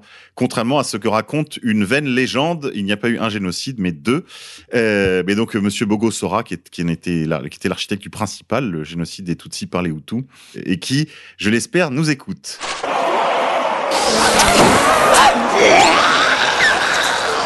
On va passer à la deuxième partie de l'émission, donc à la partie cinéma. Bah, merci d'abord d'avoir répondu favorablement à mon invitation. Alors, Dany, je crois que toi-même, tu es un familier de cette profession. Est-ce que tu peux nous dire euh, déjà ce qui conduit un jeune homme euh, comme toi euh, vers, vers l'écran blanc? Bah écoutez, c'est une cinéphilie que je cultive depuis très jeune. On va dire que c'est toute un, une relation aux images, bon, par un parcours personnel qui touche à la fois à la littérature ou en tout cas à l'expression artistique. Et ça a commencé avec la série, on va dire plutôt les séries télé. Bon, je suis né euh, fin 80, début 90. Donc, euh, on est, euh, on va dire, c'est une époque où il y a encore des programmes télé assez intéressants en termes de cinéma de genre, parce que c'est le cinéma de genre qui me motive à la base, le cinéma d'horreur, de SF en particulier. Et cette cinéphilie a basculé progressivement vers le, ce qu'on appelle le cinéma d'auteur. Il y a eu un cinéaste phare pour moi qui m'a initié à la, à la fascination que peut susciter les images, et en tout cas sur l'au-delà des images, c'est Stanley Kubrick. Euh, ensuite, euh, le cinéma et l'engagement, l'engagement politique, qui c'est voilà, il y a eu une, une adéquation entre mon parcours euh, cinéphilique et mon parcours militant qui s'est exprimé par la suite, qui m'a amené aussi à rencontrer euh, l'équipe de Rébellion. Euh, et donc, euh, pour moi, le cinéma, c'est à la fois une pratique, mais c'est aussi toute une théorie filmique qui que j'ai appris du coup par le biais de l'université et on est dans un milieu, on va dire, universitaire souvent, et même dans les écoles de cinéma françaises, où on a tendance à dissocier un peu la théorie et la pratique. Moi, je crois vraiment à l'adéquation des deux. Et euh, pour moi, voilà, une forme filmique, ça se pense. Euh, et euh, bah, c'est par ce biais que je suis dans une sorte, ouais, je, je, je tiens une double casquette, à la fois de scénariste et de réalisateur de courts métrages, mais en même temps de on va dire, de critique. de critique. De critique. Voilà. Oui, parce que tu disais, une, une, une, un film, ça se conçoit, mais ça se comprend aussi. C'est-à-dire qu'une fois qu'il est fait, le spectateur a quelque chose à en tirer. C'est pas juste des heures passées à occuper son imagination. Euh, ça, c'est peut-être une chose que les gens n'ont pas assez compris, en particulier dans les milieux militants c'est que c'est un véritable vecteur de messages politiques. Même, faut pas, faut pas que ce soit lourdingue, évidemment, il ne s'agit pas de faire des films à thèse, mais on peut aussi, par euh, la recommandation d'un film, euh, par la rédaction d'un article de critique, justement, dans une revue étudiante, euh, faire passer des idées. Et c'est vrai que le cinéma, c'est quand même euh, un moyen de faire passer des messages de manière très, euh, très très puissante puisque ça s'adresse, ça rentre immédiatement dans l'imagination.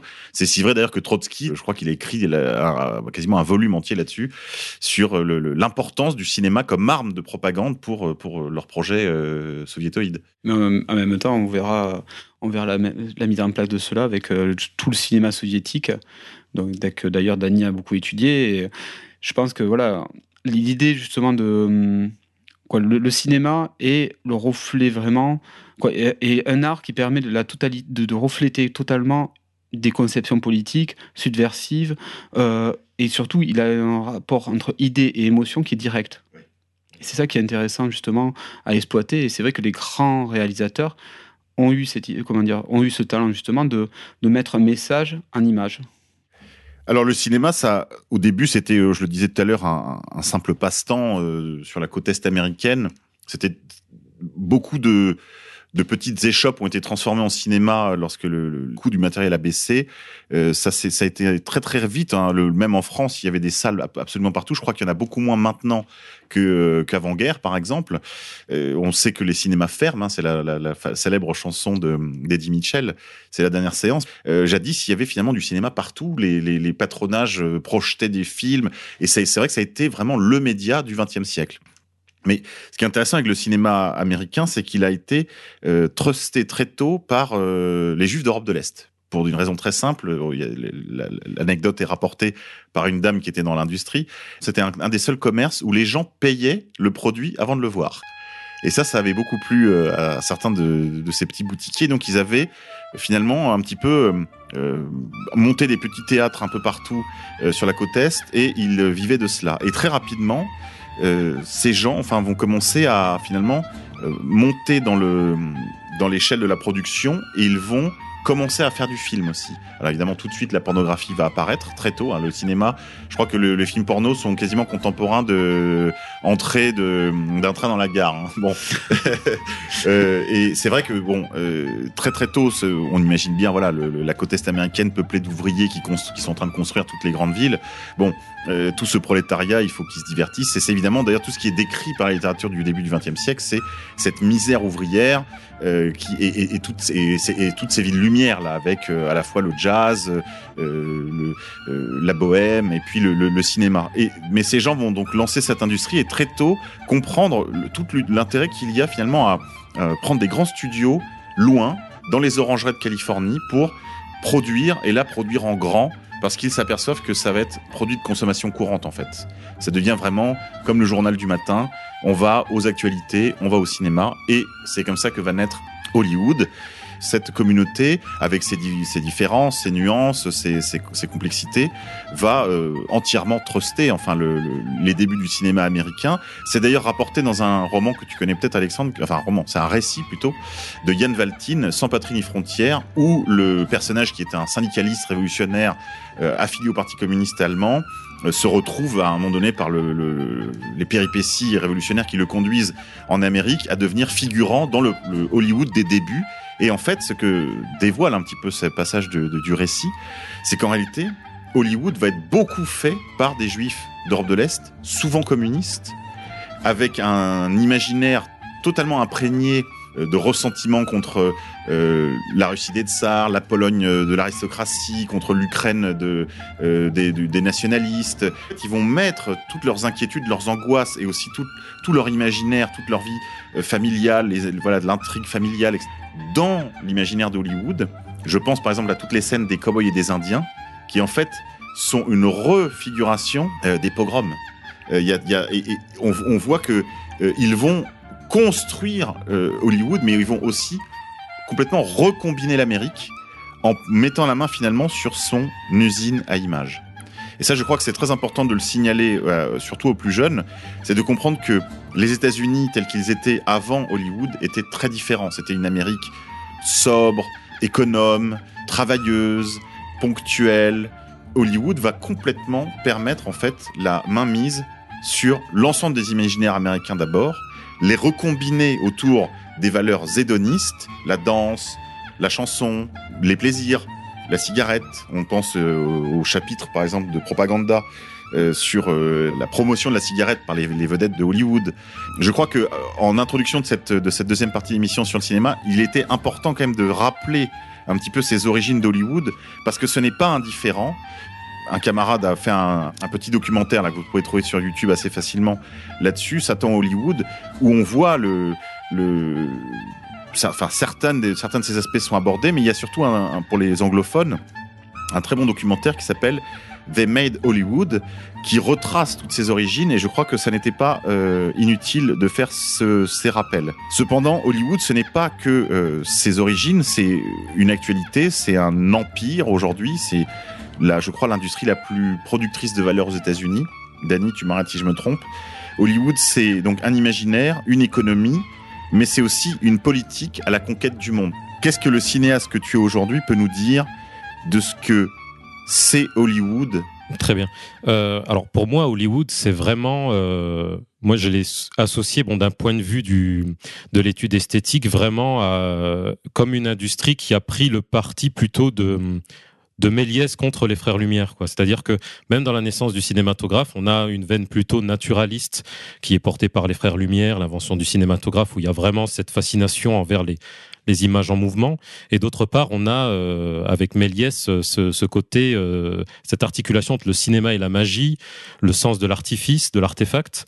Et Hollywood va vraiment prendre à bras le corps cette, cette, ce parti pris-là, conjugué aussi à, euh, à, la, à une combinaison de plusieurs arts, la littérature, le théâtre, la peinture, et ce qui va donner cette usine euh, à rêve avec euh, souvent bah, des personnages centraux, une identification immédiate du spectateur envers euh, envers vraiment des, des archétypes ou des, voire même des stéréotypes qui vont vraiment servir à, à, créer des, bah, des, des masses de consommateurs, hein, parce que c'est et on va très vite voir euh, dans le, le combat qui se crée entre le, cinéma américain et puis le cinéma soviétique, cette, la question de la propagande que, que tu as évoqué tout à l'heure. Euh, et euh, c'est vrai que Hollywood, euh, à partir des années... Euh, ce qui est intéressant, c'est qu'à partir des années 50 et 60, on a aussi cette, cette arrivée du, de la chasse aux sorcières et du macartisme qui fait que ça, voilà, ça, ça, ça complexifie aussi le rapport à, à la, la, la, la, en tout cas la place que porte l'hégémonie américaine dans, dans, dans l'ensemble de la de, de la cinématographie mondiale et européenne en particulier. Et ensuite, on a vraiment... euh, Oui, pour les plus jeunes, il faut juste rappeler que McCarthy chassait les communistes, en particulier à Hollywood. voilà, c'est ça. Voilà. Et qu'il y a eu beaucoup de producteurs, scénaristes, Jules Dassin. euh, acteurs, quelques-uns, euh, qui étaient tous soupçonnés ou accusés d'être membres du parti, du parti communiste clandestin des États-Unis. Euh, et de toute façon, on le sait, Hollywood, enfin c'est pas, c'est- c'est c'est toujours le cas aujourd'hui, mais c'est pas nouveau, a toujours été très pro-démocrate et même plutôt proche de l'aile la plus révolutionnaire, parfois même proche d'organisations trotskistes euh, qui, flanquaient le, parti démocrate euh, sur sa gauche. On sait par exemple que voilà, dès qu'il y a une, euh, un raout de- d'acteurs américains, ça, soutient la, candidature de Clinton. C'est vrai que c'est- intéressant et c'est une culture ancienne maintenant dans la, dans la Californie. D'ailleurs, la Californie vote plutôt plutôt démocrate aux élections nationales ou enfin aux présidentielles, alors qu'elle a été longtemps gouvernée par un, un ancien nazi euh, autrichien. I'll be back. On va dire sur ça.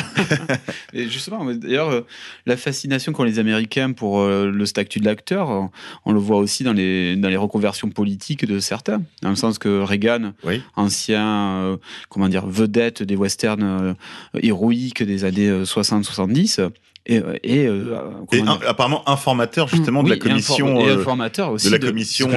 McCarthy. oui. Et justement, on- Ce qui fait qu'on l'appelait d'ailleurs le rouge. On l'appelait. Reagan le rouge, alors qu'il était probablement juste un- une balance en fait. Mm. Ouais. Mais voilà, il y, a- il y a toujours cette, euh, comment dire, cette, cette statue. D'ailleurs, ce qui est intéressant, c'est que C'est le cas de Trump aussi, Oui. qui a eu une petite Oui. carrière cinématographique. petite, euh, mais une grosse influence cinématographique. Schwarzy, euh, Schwarzenegger, Schwarzy, donc, qui a été longtemps euh, gouverneur de Californie. Mais en même temps, Hollywood a produit une symbolique aussi. Et c'est vrai que euh, Danny a évoqué un peu le sujet dans le sens que dans, le, dans son travail, dans le sens- sur le cinéma subversif, c'est-à-dire que euh, Hollywood a créé, par exemple, euh, des symboliques comme euh, les, les Oscars, comme euh, ces statuettes aussi euh, bien connues, comme les, les étoiles sur euh, les, Fame. voilà sur le sur, sur les c'est C'est ce quoi Hollywood Boulevard Hollywood Boulevard. Hollywood Boulevard, ouais. Il y, a, il y a tout un ensemble de, de mythes et de légendes autour d'Hollywood qui en font vraiment un pays euh, des merveilles d'un certain côté et aussi un pays des merveilles qui a la capacité de recycler aussi la figure du héros, disons, traditionnel pour lui donner notre euh, mission. C'est-à-dire que Hollywood, c'est aussi la fabrique de, de John Wayne, par exemple, d'un certain cinéma aussi avec des, des figures héroïques, de, de héros solitaires et tout ça.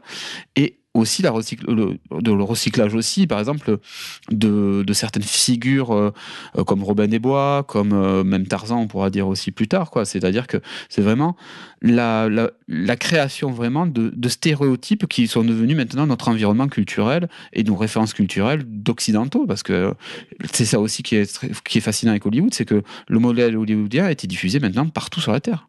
Tout le monde connaît les principales figures des, euh, des comics américains, des, euh, des grandes euh, figures aussi euh, héroïques mises en avant, euh, comme Robin des Bois, comme je disais, ou la figure du, du, cowboy, mais aussi, par exemple, euh, pour le cinéma science-fiction, Aliens ou Predator sont tout à fait identifiables par n'importe qui à, l'heure actuelle autour de la Terre. Euh, Dany, si on reprend donc Hollywood, tu disais euh, a fabriqué ça, mais elle produit aussi. Restons sur ce qu'elle a produit de bon. Qu'est-ce qu'elle a apporté comme matière intéressante à l'humanité on, abordera les aspects plus sombres tout à l'heure. Oui, alors ben, je revenais comme un cinéaste comme Kubrick, qui était assez ambigu dans son parcours hollywoodien, c'est-à-dire que euh, il a toujours mis en avant, à travers de ses films, une réflexion sur ben, la dualité, euh, la dualité de l'homme. En, en tout cas, en fait, Kubrick apparaît un petit peu aussi, même s'il n'y participe pas directement, à ce qu'on a appelé le nouvel Hollywood à partir des années 70, avec une vague de cinéastes comme Scorsese, Friedkin, euh, De Palma, même qui euh, ont euh, misé énormément sur, déjà avec une forme filmique plutôt tirée sur le documentaire. On n'est plus dans le film à studio, on va enquêter directement au travers des affaires, euh, que ce soit de corruption, euh, que ce soit au, sein de la police, de la mafia, etc., avec des films comme French Connection et compagnie. Mais on insiste beaucoup sur l'ambiguïté de on va dire de l'individu américain, voire même de la société américaine. Alors, on a aussi en fond la guerre du Vietnam, etc. Alors, c'est le début de toute cette cinématographie-là. Et on a la création d'un certain corpus de cinéastes euh, qui vont interroger euh, tout ce cinéma d'antan euh, qui était euh, avec ses archétypes qui étaient vraiment indépassables et incriticables et qui était qui faisait vraiment office de oui, de modèle. Et là, on va créer, on va casser justement ces, euh, cette, euh, cette idéologie-là un petit peu. Voilà, bon, ça reste de la subversion. C'est pas non plus totalement, euh, on n'est pas totalement dans l'anti-impérialisme culturel radical, mais on a, on va dire, c'est les francs-tireurs, quoi. Des francs-tireurs Voilà. d'Hollywood. Mm. des francs-tireurs d'Hollywood. Et ce qui est intéressant, c'est que ce qui se passe au sein des allez, fin 70, début 80, bon, on a euh, un cinéaste comme Michael Cimino qui coule complètement la United Artists, qui est voilà, la boîte de production qui avait été mis financé entre autres par Chaplin au tout début d'Hollywood dans les années 10-20. Et en fait, à partir de là, toute cette génération de cinéastes francs-tireurs, bon, bah, on, pense à Coppola avec Apocalypse Now, euh, avec des, cinéastes qui ont complètement carte blanche et qui surpassent leur budget pour euh, créer. Bon, voilà, après, il y a aussi toute cette atmosphère de peut-être New Age, il faudrait creuser davantage, mais cette espèce de voilà de euh, de parti pris expérimental dans la, manière de filmer euh, les personnages. On n'a plus vraiment d'acteurs euh, qui sont au centre du, de l'écran, voire même qui sont des personnages centraux. On est plus voilà, on questionne davantage la forme filmique en soi. Et après, avec Chimino, en fait, on arrive avec l'ère Reagan justement dans les années 80 à des à quelque chose de beaucoup plus resserré. Euh, des films plutôt voilà il y a un impératif de de, de de, faire marcher de nouveau la machine à billets et faire attention à ces cinéastes un peu trop euh, free quoi. Et, euh, ce qui est intéressant c'est qu'on a pas mal à ce moment-là avec des producteurs comme Menahem Golan etc Canon des euh, des films des actions je sais pas comment on pourrait dire des action movies avec les films comme les films de Schwarzenegger, les films de Van Damme, on a plutôt des images de marque à cette époque-là de films d'action avec des héros qui, d'ailleurs dépassent non seulement l'Occident, mais qu'on peut même euh, euh, voir du côté de l'Afrique aussi. Il y a beaucoup de fans, par exemple, des Jean-Claude Van Damme là-bas. En fait, ils ont grandi avec cette euh, idéologie-là. Donc on a voilà cette période-là. Après, à partir des années 90-2000, on est autre part et on a des cinéastes qui sont ouais, on va dire ouais entre le qui sont toujours dans cette forme de subversion qui sont entre le, à mi-chemin entre le, la logique hollywoodienne et la logique d'auteur. Euh, bon, je pense à des cinéastes comme James Gray ou Paul Thomas Anderson, comme ça, qui sont euh, euh, qui proposent autre chose en termes cinématographiques et qui Donner essayent de quelques creuser- titres de films. alors, euh, pour James Gray, euh, il y a des films qui sont plutôt intéressants. Il y a La nuit nous appartient avec euh, voilà Joaquin Phoenix. Pour Paul Thomas Anderson, il y avait euh, il y a un film qui s'appelait The Master qui était intéressant. C'était un film qui, traitait de la scientologie, de la- l'arrivée de la scientologie avec Philip Seymour Hoffman, euh, qui un film qui a été difficilement euh, euh, finançable parce qu'il y a Tom Cruise qui s'opposait euh, vertement au, au projet. Voilà, qui est scientologue au passage et euh, qui il a dû faire appel à un mécénat d'ailleurs pour le faire ce film-là. Et voilà, on a euh, quelques cinéastes comme ça. Bah, voilà, je pense à David Fincher là qui me vient. Bon voilà, qui a été connu avec Fight Club, avec euh, des films comme ça, euh, qui voilà, qui, qui Voilà un Quelques- film politique. voilà, voilà un film politique, exactement. voilà, on a vraiment quelques cinéastes américains comme ça, euh, qui sont un peu dans les milieux euh, hollywoodiens, mais en ayant leur patte personnelle. Et ce qui est intéressant, c'est que la- pas mal de ces cinéastes-là s'intéressent aussi à une nouvelle mutation euh, dans le, le milieu du cinéma là-bas, qui est euh, l'arrivée de Netflix. Et qui engage aussi un autre rapport euh, Mm. au cinéma, À la production, Et même à la consommation du film. ouais. à la consommation du film. Que dire de, quelqu'un qui a presque disparu maintenant, mais j'ai, remarqué que là, ils ont été le chercher probablement dans une maison de retraite. Spike Lee, qui a été une gloire quand même des années 90. Eh ben écoutez, alors Spike Lee, euh, je suis allé voir son dernier film là, Black Klansman. Euh, bon, là, trouvé là, très- là, on sent que là, c'est pour payer les impôts. Hein. Ouais, ouais, ils oui, ont fait non, une fleur, là. voilà, Et puis là, il est complètement dans le politiquement correct. Non, moi, je Ah pensais oui, à oui, des carrément. grands films comme Malcolm X, par Ah exemple. oui, oui, bien sûr. Oui, oui, oui. Oui, oui, après, Spike Lee, c'est vrai qu'il a. Alors, Spike Lee, lui, il arrive aussi d'une d'une histoire très particulière de la manière de représenter euh, les Afro-Américains dans le cinéma américain, avec euh, tout le toute la vague. Bon, je vais pas revenir sur tout ce qu'il y a, tous les débats qui ont qui ont entouré le film de Griffith, Naissance d'une nation, etc. Et on arrive à ça, la il faut peut-être, juste- peut-être expliquer un tout petit peu aux plus jeunes, Ouais. parce que ça, c'est très important, je crois, Ouais. pour l'histoire du cinéma. Euh, Naissance d'une nation, c'est le premier film à succès de, de l'histoire du cinéma américain, et c'est un film sur le clan. donc sur le Ku Klux Klan et, sur en fait toute, la période qui va suivre pardon la guerre de sécession, la mainmise du Nord, enfin la, mise en coupe réglée des États du Sud par des administrateurs du Nord, sur tous les aspects très au-delà de la question uniquement raciale ou de l'esclavage. En fait, il y a vraiment une, c'est non seulement une guerre en fait du Nord contre le Sud, euh, il y a une guerre économique, mais il y a aussi une guerre de conquête, qui est un film donc à la gloire des résistants du Sud contre les envahisseurs du Nord alliés à certains Noirs du Sud. C'est ça, c'est un peu le scénario du film.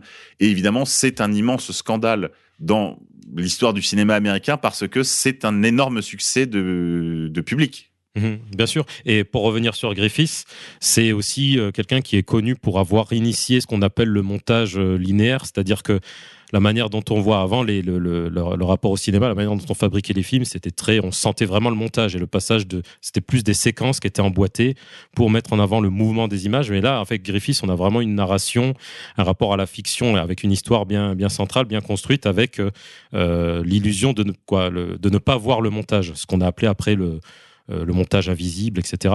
Et en fait, euh, il est souvent Montage invisible, hein, pas empire invisible. voilà, c'est ça. ne pas confondre. Et, euh, et donc, euh, oui, je, je parle de ça parce que justement, Spike Lee, dans son dernier film, fait référence à ça. euh, Bon, dans une séquence. euh, Bon, le film est très caricatural. hein, on est vraiment dans un, voilà, un rapport euh, aux choses. Voilà, c'est C'est de la comédie, quoi. c'est de la comédie, très bien construit en termes de scénario, d'enjeu, de voilà, de, la mise en scène, etc. Mais après, politiquement très très correct, comme tu l'as souligné tout à l'heure. On est voilà dans le, le Black Lives Matter euh, euh, comme euh, on va dire comme prolongement du, de tout le travail du New Black Panther Party, alors que si on étudie politiquement Oui, là, la là, c'est la- chose, là, c'est c'est là, complètement là, euh, c'est chaud. Si Black Lives. Matter, c'est l'enfant légitime du Black Panther Party, euh, On- je, on- je on- descends du train tout de suite. on passe de Stockley Carmichael à, euh, à l'officine à Soros, donc euh, bon, c'est très très particulier. Ouais, c'est, en gros, on passe de militants révolutionnaires maoi- maoïstes américains à Mm. des social justice warriors. Autant dire, c'est tu vois, c'est le passage du tigre blanc du Bengale, tu vois, au, au chat d'appartement, quoi. Ouais, ouais. Et c'est vrai que oui, euh, donc euh, bah oui, pour revenir sur Spike Lee, oui, il hérite euh, vraiment du ouais, d'un d'un rapport au, à la représentation des, on va dire des minorités, parce que bon, il était assez concentré, c'est vrai, sur la communauté afro-américaine, mais il n'a pas fait que des films qui mettaient en scène ça.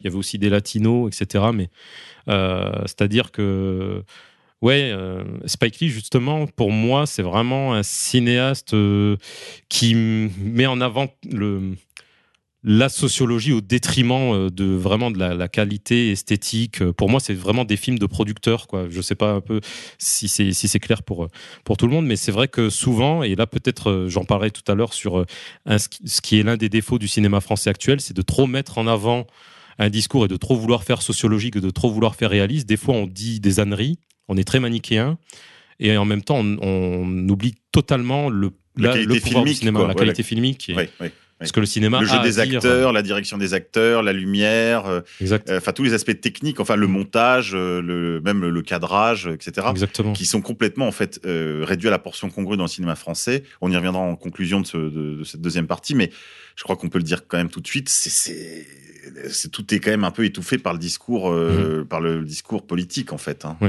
exactement, exactement. Et, c'est, et, et en fait, le cinéma, euh, moi, ce qui m'intéresse, c'est que bon, voilà, j'ai ce parcours à la fois de cinéaste et de, militant. C'est-à-dire que pour moi, le cinéma ne doit pas être euh, du film à thèse. C'est-à-dire que le cinéma a sa propre force d'évocation. Elle doit même aller au-delà de la simple question. euh, euh, on va dire la simple question entre guillemets, hein, militante qui, qui demande à prendre parti et forcément, voilà, c'est, quelque chose aussi qui s'incarne dans le vivant, etc. Et Alors que le cinéma, c'est quelque chose de, euh, on peut prendre, on peut se questionner sur euh, son ennemi politique pour comprendre qu'est-ce qui le fait aboutir à, à ce qu'il est. Mais euh, le cinéma, c'est quelque chose de beaucoup plus euh, profond. Après, euh, bien évidemment, après, je pourrais parler de tout le cinéma contre-culturel qui a pu y avoir aussi dans le cinéma américain, underground. Euh, Il y en a qui ont voulu euh, creuser la question de euh, des, questions des fois même plus occultistes, etc., avec des personnes comme Kenneth Anger et compagnie. Euh, En fait, le cinéma aussi, il a ce, cette volonté de creuser aussi ce qu'on appelle, voilà, le. Danny, n'hésite pas à donner des titres qu'on puisse, puisse oui, se référer. Alors, Kenneth Anger, euh, donc, euh, euh, il y a Scorpio Rising, par exemple, euh, Lucifer Rising. C'était un adepte de- d'Aleister Crowley, euh, ce, ce, ci- ce cinéaste-là. Et en fait, Kenneth Anger, euh, il fait des films plutôt à partir des années 50, 60. Il est très coté dans le milieu parisien, euh, notamment par Cocteau, et tout ce milieu-là euh, surréaliste. Et, c'est un cinéaste qui a beaucoup influencé ben, des films beaucoup plus contemporains. Je pense que les, auditeurs vont connaître des films comme Drive en 2011, euh, avec euh, donc on, on reprend vraiment la, la jaquette, la veste euh, avec le scorpion derrière qui fait référence à Scorpio Rising, euh, qui a influencé aussi esthétiquement des cinéastes comme Gaspard Noé, Irréversible, Enter the Void. Et donc euh, voilà, on a euh, on a des L'île des enfants perdus. voilà. Et après, c'est aussi un cinéaste qui a beaucoup influencé tout le milieu, disons, euh, contre-culturel, plutôt musical, avec euh, par exemple Defend June, Boy Rice pour les, les amateurs de musique industrielle, parce que justement, il est toujours dans la transgression et dans l'utilisation, disons, de toutes les thèses les plus provocatrices au niveau sexuel, politique, euh, ésotérique aussi. Et c'est vrai que c'est un cinéaste très, très, très particulier. Et qui est d'ailleurs euh, ben, euh, associé aussi euh, au crime de Manson, euh, de voilà. Bon, bah, ça fera suite, ça fera Voilà. suite. Bobby, Bobby Beausoleil qu'on qu'on a longuement Exactement. évoqué dans la dernière émission avec Pierre-Marie sur euh, la face sombre des années 60 et 70. Mais toujours pour entendre Dany, j'aimerais que tu mm, me dises un petit peu quels sont les miracles d'Hollywood, euh, quels sont les miracles d'Hollywood, quels sont les bons films là qu'on peut retenir et qui qu'on peut on peut lister, on va se faire une liste jusqu'à Noël prochain. Est-ce que tu peux nous, nous faire un peu de name dropping de réalisateurs et de, et de titres de films qu'on qu'on fasse nos emplettes? Bah après, euh, au niveau des films cultes, euh, bon, j'ai parlé de Fincher tout à l'heure. Je trouve que des films comme Seven, Fight Club sont vraiment des, chefs-d'œuvre. Euh, après, au niveau du voilà vraiment très contemporain ou peut-être même au niveau des années même euh, 70 80 moi j'aime beaucoup les films de, Friedkin voilà French Connection même un film comme l'exorciste je trouve que c'est des grands films même son, remake du, salaire de la peur de Clouseau il est vraiment pas mal voilà, après, euh, c'est vrai que paradoxalement, je vais. En fait, je trouve que le cinéma hollywoodien est de moins en moins intéressant. Donc euh, là, récemment, de ce que j'ai pu voir, euh, je suis allé voir le dernier Paul Thomas Anderson, là, Phantom Thread, qui est bon, plutôt pas mal, mais il a pu faire mieux. Euh, ouais, toute la filmographie de Paul Thomas Anderson, je la trouve intéressante parce que c'est un cinéaste qui a essayé à chaque fois de faire, euh, euh, de tester de nouvelles formes de narration, des films comme Boogie Nights, Magnolia. On a James Gray qui est pas mal aussi avec des films comme euh, bon j'ai parlé de la nuit nous appartient tout à l'heure mais euh, il y a son tout premier film qui est vraiment pas mal Little Odessa qui parle un peu du milieu de la pègre u- voilà ukrainienne d'origine ukrainienne avec Timo Ross Euh, d'origine juive ukrainienne. Juive ukrainienne, pardon, oui, voilà. La mafia russe et, et- et ukrainienne, en fait, n'est pas russe ou ukrainienne. voilà Et là, je précise pour qu'on n'ait pas de le, le- le lobby euh, ukrainien sur le dos. Ah, d'accord. voilà. Et donc, euh, oui, voilà. Après, en termes de cinéma hollywoodien, c'est il y a ça. Après, c'est vrai que j'ai une, une filmographie, bon, qui est bien sûr qui est Hollywood- Les films de Kubrick. Bon, je parlais des films de Kubrick. Voilà, l'intégrale de son œuvre. hein, euh. Après, tu as cité, je crois, vraiment, Bad Lieutenant. Non, enfin, le nom du réalisateur Bad Lieutenant, c'était avec Ah, Ferrara. J'ai Ferrara. Ferrara, mais c'est bon, c'est bien aussi. euh, Première période plutôt. première période. Et il y a- l'échelle de Jacob, par exemple. Michel de Jacob qui est très très bien. Ouais. De qui toujours? Adam euh, Adrian Lyne. Euh, ouais, il n'a pas fait beaucoup de films, ce, ce cinéaste-là. Voilà, pareil, il y a des films qui sont pas forcément des films de grands cinéastes, mais des films ponctuels comme ça qui sont assez intéressants, ouais, comme l'échelle de Jacob. Euh, ouais, avec Tim Robbins là, qui est, qui est- qui est vraiment pas mal aussi. Il y a La Ligne Rouge, je pense, en film de guerre, qui est un grand film. Ouais. Après, en grand machin, euh, en film de guerre, bon, c'est pas un très grand film, mais c'est quand même un film qui, qui a marqué son temps du fait, on va dire, des prouesses techniques. Ça peut être, par exemple, euh, Il faut sauver le soldat Ryan. Mm. Euh, et après, dans le- les films plus d'auteur, des choses, euh, je sais pas moi, de Bergman, j'en sais rien, non, mais Bon, on sort un peu du cinéma américain, oui, si vous voulez. Oui, oui, on peut. on peut. oui, mais donner euh, là, là, donnons les perles. Alors, je dis Ouais. Hollywood. On peut faire un peu Bollywood est, aussi, si tu veux. non, mais plutôt peut-être même le cinéma européen, parce que c'est vrai qu'on a vraiment de et même le cinéma russe, quoi. que ce soit les films de Tarkovsky, que ce soit euh, euh, même les films d'Eisenstein, hein, qui sont très intéressants. c'est très, euh, très très old school parce que c'est les années 20, Mm. 30. euh, Il y a des choses intéressantes y a- formellement, après. Oui, il y a par exemple la, la prise du Palais d'hiver là par euh, Kuras et Potemkin. Kuras et Potemkin. Il y a le- les marins de Kronstadt. Mhm. La grève. Euh, la grève. Il y a aussi euh, peut-être euh, Alexandre Nievski qui a un vrai chef-d'œuvre. De ça, c'est vraiment peut-être le, le chef-d'œuvre de Eisenstein. Einstein, ouais. Mexico, oui. Après, il y a peut-être d'autres films plus récents de, dans le cinéma russe et russe. russo-soviétique. Oui, Je pense euh, à Soleil trompeur. Il y a les films de Zvagintsev aussi qui sont pas mal. euh, il avait fait Elena, un film qui était pas trop mal sur euh, les conflits de classe euh, en Russie. Après, euh, ouais, si on veut rester dans le cinéma récent, moi j'aime beaucoup. Bon après, voilà, euh, les films de Lars von Trier, euh, les films de Nicolas Winding Refn aussi, qui parce qu'on parlait de Drive tout à l'heure, mais il a fait un ensemble de films là dernièrement qui sont assez intéressants en termes symbologiques, je dirais, pour interroger un peu ce qui se passe dans les coulisses d'Hollywood. La Neon Demon, Ah qui est oui, vraiment oui. pas mal sur le milieu de la mode et euh, voilà ce, côté, euh, ce qui, interroge et qui, ouais, qui interroge assez de manière assez dénonciatrice, je trouve, euh, le, milieu, ben, tout ce truc de la de la star, du Walk of Fame, de voilà, de l'immortalisation de de ces petites divas. et voilà, des cinéastes des fois européens qui s'exilent aux États-Unis font ont souvent fait aussi des choses intéressantes. C'est vrai que ça c'est quelque chose que j'ai oublié de.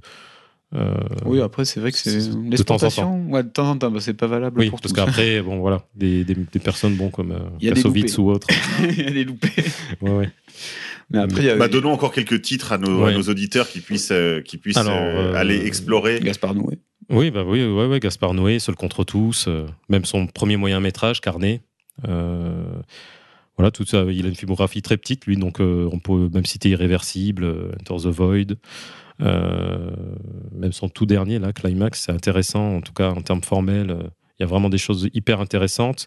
Il y avait, il y avait euh, Yann Kounen, non? Euh, Yann Kounen, oui. Yann- pour les Français, donc il y a euh, Doberman. Blueberry. Oui, Ouais. Bon, il y a- là, il y avait beaucoup des gros, des grosses machineries en effets spéciaux parce que c'est euh, un blueberry sous acide, ouais, pas ça. sous champignons. Donc là, il y avait là, et en plus là, les effets spéciaux ont super mal vieilli. Donc ça, ça, Ouais. ça, ça, c'est c'est Le digital vieillit très mal. ouais.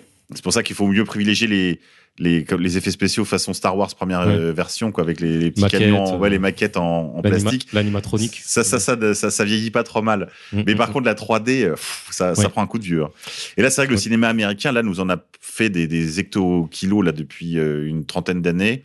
Euh, de films qui ont super mal vieilli, euh, tous les blockbusters, je sais pas, moi je vais jamais les voir, mais Transformers, euh, Ouais. euh, tu parlais tout à l'heure des Avengers, Oui. toute la, tout- enfin toute la, toute cette espèce de, sous-culture. D'ailleurs, je sais que Contre- Contre-Culture a pour projet, je crois, de ou, ou le retour au saut, je ne sais plus, de publier prochainement un, un livre de d'élucidation, enfin de la mythologie de- des super-héros américains. Donc, ça sera très intéressant, ça. Là, il y a eu un énorme travail justement sur cette question-là parce que justement, c'est des, des archétypes quoi. C'est vraiment euh, les super-héros de comics ont été vraiment euh, pour le d'ailleurs là aussi euh, un moyen de recycler la figure du héros, de la détourner, de la manipuler aussi, de la remettre en, en, en adéquation aussi en fonction des intérêts des, des, des moments politiques où ils, ils, se- ils se mettent en avant. Ça veut dire Captain euh, America. Captain America, Mm. Superman aussi. Ouais. C'est toujours euh, Le Captain America, j'ai appris qu'il était en fait un, une ressucée d'un personnage français, d'un héros français ah oui. qui s'appelait le quelque chose comme le capitaine euh, Vaillant truc capitaine. Vaillant Ouais. quelque chose comme ça et qui en fait a été l'idée a été reprise par les Américains et, euh, et voilà elle a connu le destin qu'on sait euh, Oui. puisque maintenant il y a carrément un, un, un moment spécial là je crois au parc Euro Disney autour de sa de sa On, figure on américanise souvent les héros français. C'est ce qui se passe ça. avec le dernier samouraï aussi. Mm. Exactement. oui, Euh, le dernier ouais. samouraï qui était un Ouais. français, le, le Ouais. vrai personnage était un français. Pas trop mauvais le film, je veux dire, pour un Non. film avec des samouraïs, on est très loin évidemment de, du cinéma japonais. On peut donner quelques titres peut-être. euh, Et c'est le samouraï, justement. Les sept Alors, samouraïs, ouais, les magnifique. sept samouraïs, ouais, ouais, bah, euh, oui, bah oui. Oui. Euh, Rashomon, le- ce- euh. Rashomon, celui qui a donné Oui. pour une poignée de dollars, c'est euh, Yojimbo. Oui. Yojimbo. Donc tout ça, c'est toujours de, tout ça, c'est réalisé par. euh, C'est Kuro, euh, Kurosawa. Samurai Kurosawa, Akira Kurosawa. Oui. Mais d'ailleurs, justement, c'est intéressant parce que tu vois, le cinéma japonais est un cinéma, pour le coup, euh, qui, échappe à Hollywood d'une certaine façon et qui est recyclé après par Hollywood. euh, les sept mercenaires, de, les sept samouraïs deviennent les sept mercenaires. Il y a toute une reconstitution, euh, ensuite euh, une récupération de ces figures par l'industrie hollywoodienne parce que justement, la ils récupèrent une créativité qu'ils n'avaient pas. Quoi. Alors, ce qui est intéressant, c'est la façon dont c'est travaillé. Peut-être on peut en dire un mot. Le cadrage, tout. Alors, d'abord, on travaille souvent en noir et blanc là pour pour la plupart de, ce- de ce cinéma de, de Kurosawa. Encore qu'il a fait des films en couleur. hein. Je pense à un film, par exemple, comme euh, Dodescaden, qui est bon, c'est une sorte de portrait de personnage euh, au lendemain de la défaite du Japon, où en fait on voit la folie, enfin, se diffuse partout. C'est donc c'est un film assez nationaliste en réalité quand on y, réfléchit, qui lui en couleur, mais c'est vrai que tous les films, euh, les grands films qui ont marqué l'œuvre de Kurosawa sont plutôt en noir et blanc, et c'est souvent dans le Moyen Âge japonais, donc l'ère Meiji, jusqu'à l'ouverture du Japon, on va dire aux étrangers à coup de canonnière quand même. Hein. C'est que le libéralisme s'ouvre toujours les ports japonais à coup de canonnière. Euh, eh bien, euh, c'est toujours dans, quand même dans ce Moyen Âge euh, japonais, donc euh, des films de KPDP japonais, des films de sabre, euh, des femmes magnifiques, mais tout ça c'est joué de manière très théâtrale. Le, même le, maquillage est un petit peu à la façon du théâtre japonais, de l'opéra japonais. Euh, mais quand même, c'est intéressant. Il y a une vraie richesse euh, de, de, de jeu sur les valeurs, euh, les grilles, euh, le- les cadrages sont très différents, très exotiques par rapport à ce qu'on a pu voir dans le cinéma européen ou américain. Et ça mérite d'être regardé quand même, je pense. Je pense à un, un titre comme euh, euh, Seppuku, donc Harakiri en français, euh, où là, il y a rien que sur le plan scénaristique, dont je n'en dirai rien. Euh, là, c'est très, très, très, très puissant sur le plan du scénario. Et on a une richesse là culturelle qui peut-être manquait à une Europe et une Amérique un petit peu essoufflée euh, dans ces années-là. Oui, bien sûr. Et ce qui est intéressant aussi, c'est de parler justement de cette vague de, de que tu as introduit, c'est-à-dire que le cinéma américain actuellement aussi se caractérise par cette vague de... On va dire que Hollywood, bon après on parlera peut-être des différences avec Netflix et la récupération aussi de la puissance scénaristique et même de la puissance de mise en scène à travers des séries télé. On a eu des, des séries comme True Detective, etc., qui ont vraiment été puissantes, même beaucoup plus puissantes que ce qui se produit dans le cinéma par Hollywood dans, dans- dans les grands studios actuellement. Euh, on a une vague vraiment de remakes, de franchises euh, qui se créent à partir d'adaptations de comics, etc. Et, et justement, on récupère beaucoup bah, le cinéma japonais, même le cinéma sud-coréen, qui a beaucoup misé sur le cinéma de genre, action, qu'on a. C'est vrai qu'on recycle, on voit beaucoup de recyclage depuis quelques décennies.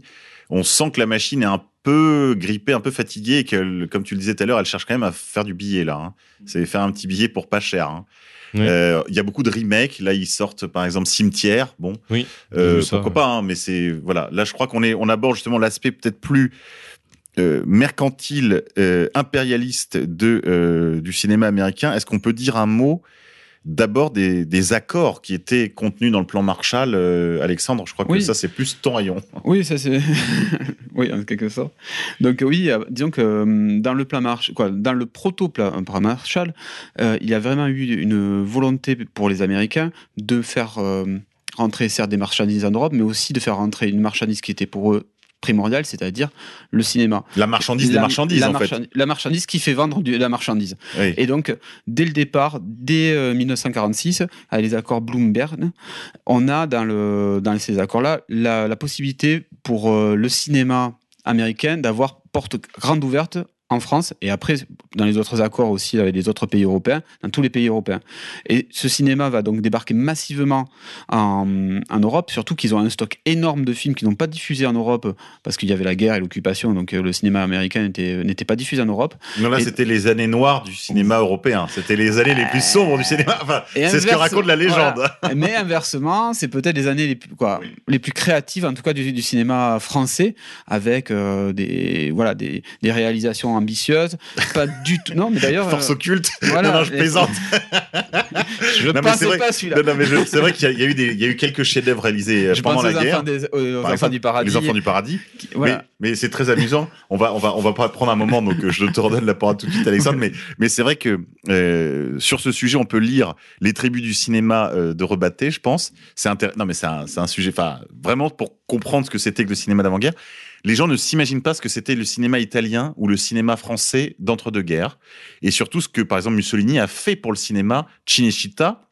Donc les studios, le Hollywood italien, c'est, une, ça a été fabriqué de A à. Z. Voilà. Et, et justement, avec euh, l'après-guerre, on voit la décadence de Cinecittà qui devient le. Bah, une sorte de, de, de, de, de placard à balai Voilà. hollywoodien. C'est Ouais, un peu l'annexe d'Hollywood. bah, souvent du bas de gamme, dans le sens que aussi avec beaucoup de promotions de, cinéma de genre, comme le Peplum aussi qui départ, ou le Western Spaghetti beaucoup plus tard. Donc, le sens que c'est vraiment un cinéma qui ne devient plus. euh, Bah Là, c'est massiste. Quoi. massiste contre les zombies, Ouais. massiste contre les, contre, contre les vampires, massiste revient. et, et donc, dès le départ, les Américains vont voir un intérêt à diffuser le leur production donc en Europe, surtout que ces, ces productions apporte aussi en Europe le modèle de consommation et de surconsommation américain. C'est-à-dire que ils Bah là, il faut imaginer, c'est une Europe Voilà. sans machine à laver, sans ça. quasiment sans voiture, sans frigo, sans. Enfin, il y a tout à faire là. Il y a il y a tout à faire et surtout il y a tout à vendre dans le sens que les Américains ont un d'énormes stocks à écouler en Europe. Ils ont un marché qui, par les accords justement avec euh, Bloomberg, est ouvert entièrement au, commerce américain. Il n'y a plus de droits de douane, il n'y a plus de protectionnisme. Tout est possible en échange justement de, pour, pour les États européens et pour la France en particulier, de lignes budgétaires supplémentaires, de crédits, euh, des, pré-bails, euh, un ensemble aussi de d'aide à la reconstruction et tout ça, mais c'est payé quand même par la, mise en place du modèle américain de société aussi de consommation et d'ultra-consommation qui amène par exemple euh, tout ce, aussi toutes les techniques de management euh, qui vont être mises en place euh, en Europe, qui sont le calque de ce qui est déjà en place aux États-Unis. Donc tout ça se met en place de façon très rapide. Euh, certains intellectuels français, souvent d'ailleurs proches du Parti communiste français, s'y opposent très rapidement parce qu'ils voient justement arriver euh, avec cette, euh, comment dire, cette porte ouverte au cinéma américain le modèle aussi capitaliste et aussi le modèle ultralibéral mis en avant par, par les États-Unis et aussi une apologie aussi du rôle des États-Unis comme protecteur du, monde libre avec justement tous les films de guerre aussi qui idéalisent la position américaine pendant le conflit et aussi cette surévaluation aussi du, rôle de défenseur de l'Europe euh, qu'auraient les États-Unis. Moi, j'aurais des d'occupants de l'Europe, mais bon, c'est un autre point de vue. Mais l'idée, donc, par rapport à ça, c'est que les- disons, les intellectuels euh, communistes ont essayé de mettre en place des barrières qui ont été mises progressivement en place. Justement, il y a eu des quotas qui ont été mis en place pour éviter que, par exemple, euh, il n'y ait que des films américains dans les salles françaises. Ça a plus ou moins marché dans le sens que ça, les- quoi, je pense que l'investissement américain était bien euh, ciblé stratégiquement et donc ça n'a pas pu endiguer, cette déferlance de, de films, mais ça a marché dans un autre domaine, c'est que par exemple les comics américains n'ont pas pu être exportés en France euh, et euh, par justement des- la mise en place de certaines lois sur la protection de, de, ouais. l'enfance. Et donc ça a permis d'être un bouclier au moins sur ce côté-là et on peut imaginer par exemple que le cinéma français ne serait pas dans l'état actuel qu'il est actuellement, s'il y a eu ces, les mêmes mesures, dans le sens que, par exemple, ces, ces lois de protection contre les comics américains qui étaient jugés violents, il y a aussi beaucoup de comics pornographiques, euh, jugés de mauvaise qualité, euh, ont permis aussi à l'émergence d'une bande dessinée européenne, l'école franco-belge par exemple, qui a permis justement à, des, à une créativité énorme de s'exprimer, et surtout au point de vue scénaristique et graphique, d'imposer des personnages comme ah bah, Astérix ou Tintin, euh, de façon, voilà, dans un- de façon protégée en leur, permet- en leur permettant de voilà de- d'exprimer un, un talent et aussi d'avoir un lectorat énorme qui leur a permis de perdurer jusqu'à jour- nos jours. Et c'est vrai que le cinéma français a survécu aussi d'une économie, parce que chaque place payée pour aller voir un western, finalement, Oui, payait un petit voilà. peu. Enfin, il y a une y partie avait une qui allait à l'entretien, je dirais, de l'infrastructure cinématographique Et dans son ensemble, enfin, de toute l'industrie. La, la spécificité française, c'est d'avoir mis en place le, le centre national, euh, le CNC, le euh, CNC, ouais. Centre national. Alors, le qui- dont on se plaint beaucoup euh, dans les milieux Oui. dissidents, parce que c'est vrai que c'est quand même un, repère de, de, de, de cassos, mais pour en avoir discuté avec des camarades italiens qui faisaient du cinéma et qui étaient dans une situation analogue à la nôtre, si vous voulez, ils me disaient, vous n'imaginez pas, nous on rêverait d'avoir un truc comme ça en fait, parce que certes c'est complètement gangréné par les autres, mais de temps en temps, il y a un miracle. Et puis, ça permet quand même une économie de l'industrie du cinéma national. Et donc, d'une certaine façon, bah, on, ça ménage euh, des, des espoirs pour la suite. Voilà. Donc, je, je, je- on sait quoi penser du CNC. On va pas trop s'étendre, mais disons que dans d'autres pays à souveraineté limitée comme l'Italie, euh, à souveraineté plus limitée en tout cas que la France, qui ont plus eu à souffrir, je crois, de l'occupation américaine encore que nous, eh bien, peut-être parce que les résistances étaient moins moins fermes aussi, euh, les- la situation est encore pire qu'ici. Juste un dernier mot aussi, puisqu'on parlait de, de, de l'Italie, euh, il y a une petite vidéo là, je sais plus sur quelle chanson de la scène alternative italienne où ils avaient mis euh, les photos de, des différents euh, euh, volontaires de la République sociale italienne ou membres de la Decima Mas ou militants du parti de Benito, etc qui avaient euh, eu après-guerre une carrière dans les arts et, le cinéma, c'était hallucinant. Même des femmes, hein, euh, infirmières volontaires, euh, pompiers volontaires de, de, la marine, etc. C'était très drôle. Il y avait des noms aussi différents que Mastroianni. enfin, il y avait vraiment de, tout, un, tout un panel. C'était très amusant de voir qu'en fait, bah, finalement, les choses, enfin, les ruptures sont moins importantes que les continuités.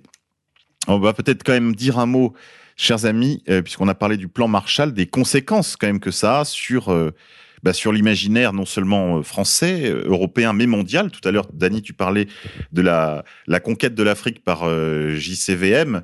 Peut-être on peut dire quelque chose quand même de l'impérialisme américain par le biais des films.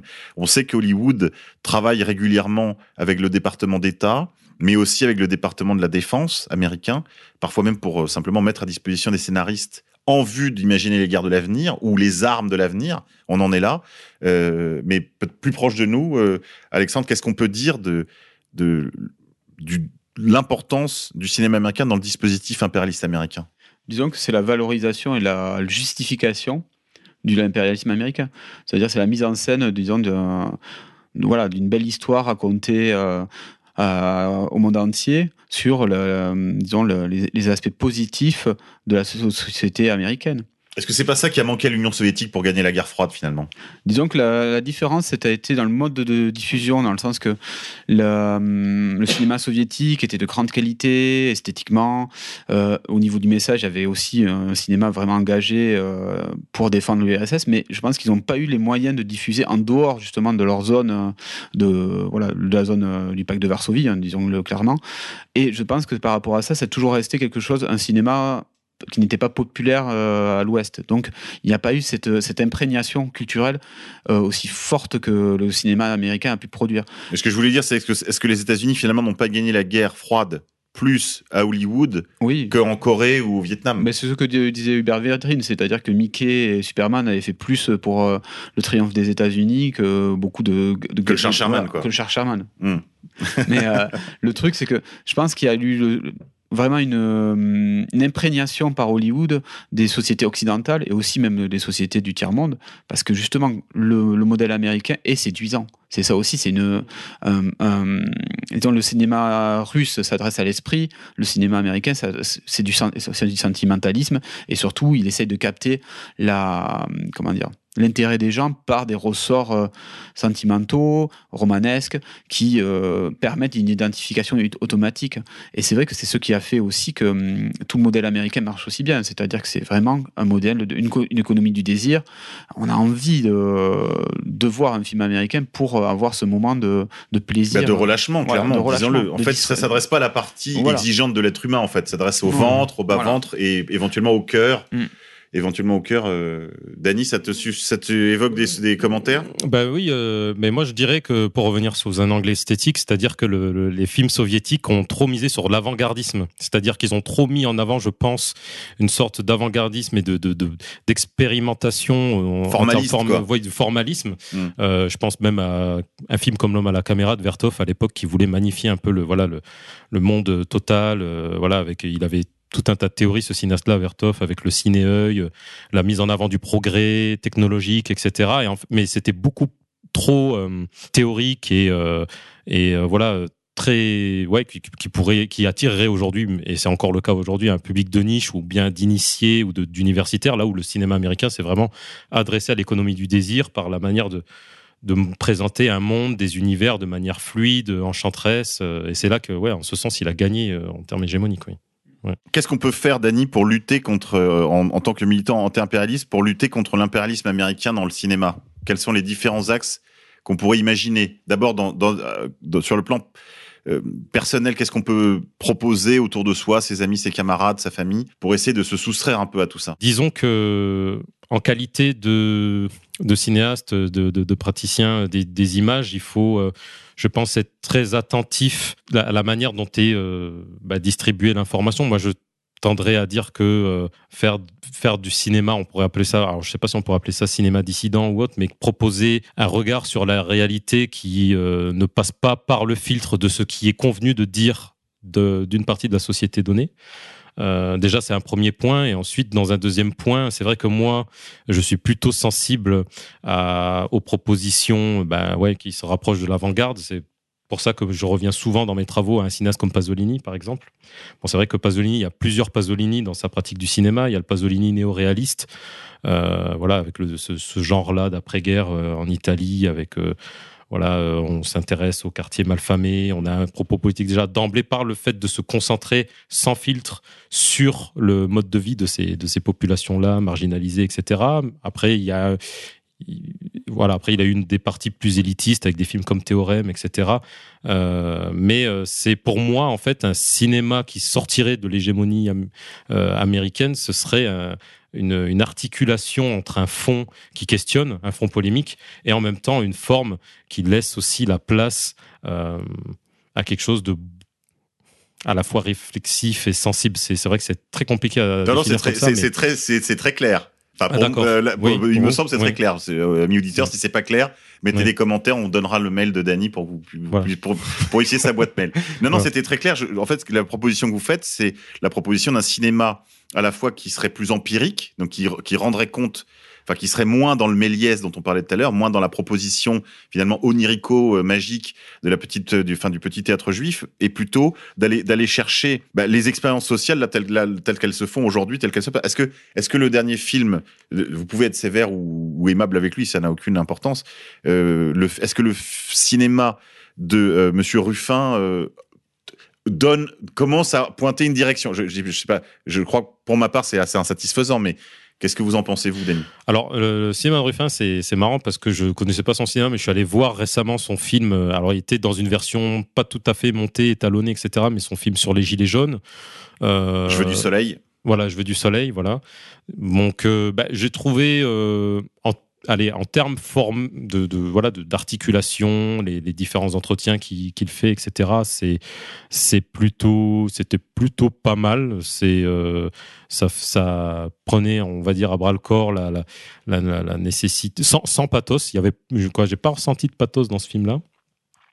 Euh, c'est voilà, ça, ça, prend le, ça laisse les euh, les témoins et tous ceux qui, qui, qui prennent euh, euh, d'assaut les ronds-points, ça les laisse parler. Il y a une certaine respiration ou autre, donc c'est plutôt pas mal. après, bah, je sais pas si vous avez vu d'autres films de Ruffin, vous, parce que c'est vrai que moi, je le découvrais comme ça par hasard. moi, c'est pareil. Parce que c'est les amis gilets jaunes qui m'ont dit tiens, il y a le film de Ruffin qui sort. Bon. Moi, j'avais vu euh, Merci Patron. Euh. Alors, c'était. Euh, Mais c'est pareil, oui, c'est vrai que. C'était un peu plus mis, c'était peut-être un peu plus storytelling quand même. Voilà, c'est plus, c'est plus, oui, c'est clairement ça, mais c'est fait dans un sens quand même très humain, quoi. Mm. Il laisse une part, comme tu disais, voilà. Bah, le reproche que je lui ferais, c'est pas à son cinéma, c'est plutôt à sa ligne chrétien de gauche, en fait. Tu vois ce que je veux dire C'est vraiment. Non, mais il y a un mélange de syndicalisme et de sœur Teresa, si tu veux. Mm. Et c'est ça qui me gêne un peu parce que c'est. Mais c'est sincère dans le sens que c'est oui, pas. Oui, mais bon, il a un socialisme de dame patronesse quand même. non, mais reconnais. Non, mais je sais qu'il veut il veut jamais tirer à gauche. il veut jamais tirer à gauche, le camarade Alexandre. Non, non, il faut tirer là où il faut tirer. Mais le truc, c'est qu'il faut bien viser. Mais le truc, c'est que hum, par rapport euh, à Ruffin, je dirais que c'est. Oui, il y, a du bon sentiment.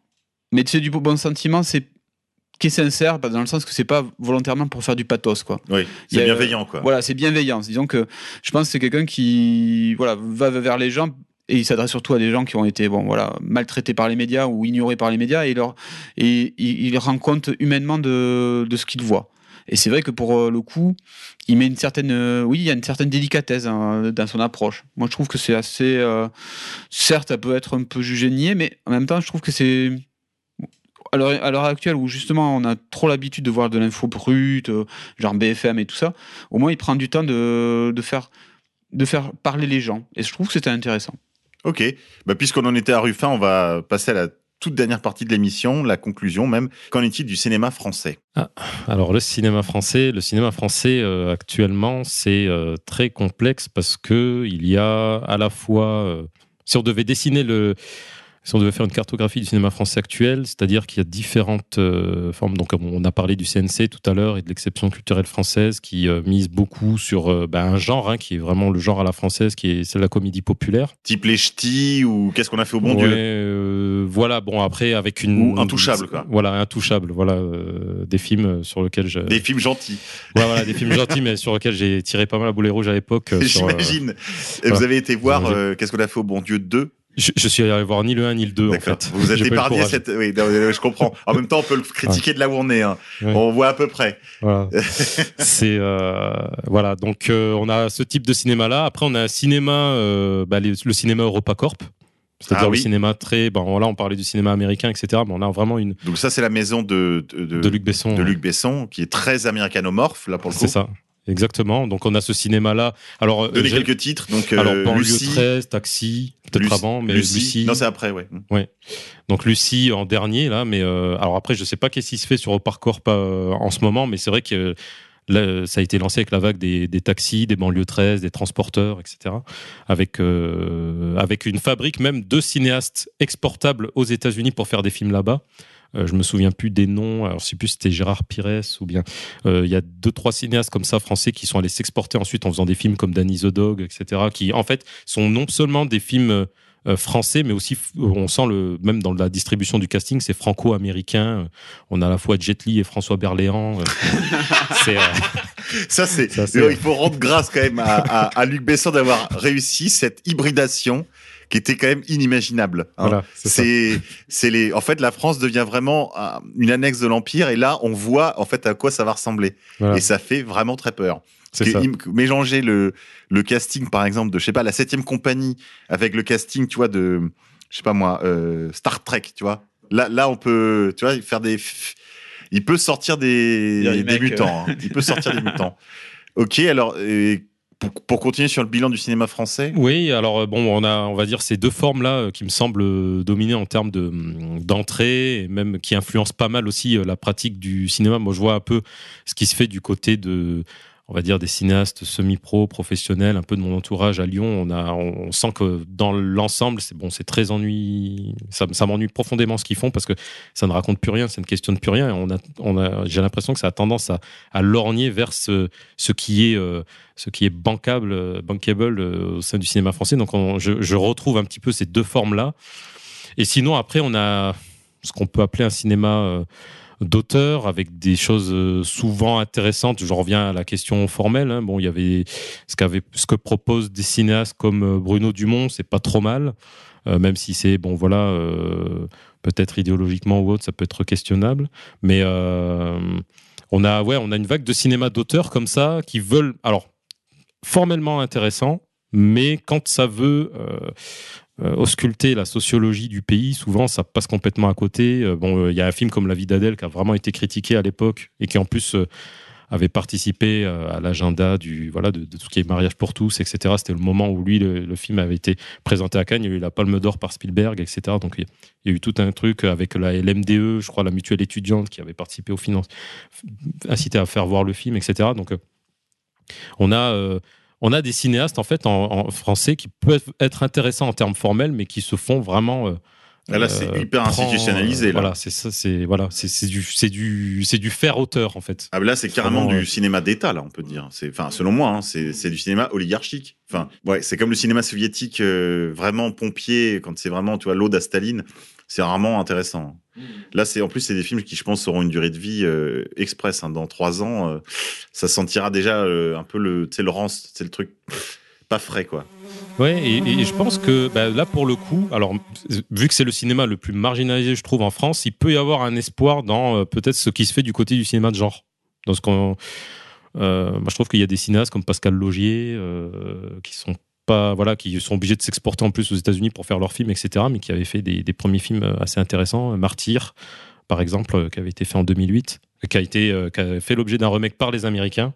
Donc c'est assez intéressant aussi de voir comment euh, voilà, des cinéastes français peinent déjà à exister pour créer un cinéma de genre à la française avec des problématiques françaises euh, des fois plus ou moins fouillées. On a des films complètement euh, fun et décomplexés comme euh, La Horde, là, le film de zombies qui se passait dans une banlieue. Moi qui suis un fan de films de zombies, je dois dire que j'ai été très favorablement impressionné par la qualité de ce film français. Mm. Parce qu'en général, les Français, ça, ça grince, ça, ah, ça, ça, a- ça marche pas, ça marche pas. Mhm. Euh, le film d'action, le film de genre euh, français, difficile. Mm. Là, je dois dire, je, là, je leur donne la Pas palme, hein. la palme de Cannes, hein, je te dis. Non, non, c'est La- vraiment. dans la catégorie film de zombies, euh, très bien. Mm, mm, mm. Donc voilà, on a des. Et, et- et c'est marrant parce qu'il y a eu une vague de cinéastes français comme ça, du genre. Euh, alors ils sont très peu. Alors, ils- ouais, pour la plupart, ils s'exportent. Euh, bah, C'était bon, Alexandre Aja, lui, il avait fait Haute Tension. Après, il a fait La Colline à des yeux aux États-Unis. Donc ils sont tentés à chaque fois par le, le côté euh, américain, etc. Et en fait, c'est vrai que c'est un genre euh, qui dit très, très, très euh, très très peu mise en avant. On voit même au, au sein de la distribution pour aller voir un film de genre. Par exemple, quand on est dans une ville de province, il faut aller jusque dans un mégarama ou bien c'est un genre très très marginalisé, mais en même temps qui peut être un véhicule. J'ai toujours trouvé que le cinéma de genre pouvait être un véhicule justement de, de questionnement euh, sociologique beaucoup plus précis, beaucoup plus intéressant. Oui, comme tous les films de euh, Romero, les voilà, films les films de Romero. euh, donc les, les- les grandes sagas de, de morts vivants des années 70-80. voilà. En- Un dernier mot sur le cinéma français, Alexandre. Toi, qu'est-ce que tu vas voir au ciné? Il va plus au ciné, Alexandre. Non, le- j'ai une famille qui m'empêche d'aller voir trop de films alors que j'en ai vu beaucoup quand j'étais étudiant. Mais c'est vrai que non, le cinéma français, c'est vrai que c'est disons que quand on voit l'évolution, ben on se dit que quand même euh, c'était mieux avant. hein. C'était mieux avant. Voilà. Ah, le- la question passéiste. Alors, on va conclure, messieurs. Si vous avez un dernier mot, un film à recommander, un, un message à faire passer, c'est maintenant. Ah, je dirais un film à voir, je pense c'est Dueliste de Ridley Scott. C'est un super film parce que justement il y avait cette idée que les, oppositions euh, entre deux personnes ne sont pas forcément. En gros, pour raconter l'histoire, c'est deux soldats qui se battent en duel tout au long des, guerres napoléoniennes et qui se retrouvent pour euh, essayer de finir leur duel jusqu'à la fin, euh, justement la chute de l'Empire. Et on voit justement que c'est jugé de façon non manichéenne et que chacun se, se bat avec ses propres valeurs, ses propres choix. Et on voit que ce combat qui continue tout le temps, ben, à la fin, ben, il n'a plus de raison d'être parce que justement, les, chacun euh, se rend compte qu'il a, voilà, qu'il a dépassé euh, sa propre nature humaine, quoi, et que le combat ne sert plus à rien parce que justement, ils l'ont, ils l'ont mené. Ils l'ont mené jusqu'à la fin, ils ont été euh, dans un certain code de l'honneur et tout ça, et c'est, et c'est assez intéressant à voir. C'est une sorte de film de samouraï occidental, ça c'est intéressant. oui. ouais. Bah moi, je vais. euh, Alors, ça dépendra de, de, la, résistance de tout un chacun, mais moi, je vais revenir à, Salo ou les 120 journées de Sodome de Pasolini, qui est un film euh, qui, pour moi, en fait, euh, arrive justement à articuler euh, la question militante et la question esthétique. Bon, après, voilà, c'est un film bien particulier. C'est le- on va dire le le film, euh, le dernier film de Pasolini avant qu'il se fasse assassiner, parce que c'était, euh, il avait fait ce film parallèlement euh, à la rédaction de son roman Pétrole, avec tout un contexte euh, d'un chapitre disparu, des voilà, tout- toute une affaire italienne bien particulière des années de plomb. Euh, et en fait, Salo se met en parallèle trois, trois époques. Euh, on va dire l'époque du, du, du c'est une adaptation de, de, euh, des Salauds, de 120 journées de Sodome du marquis de Sade.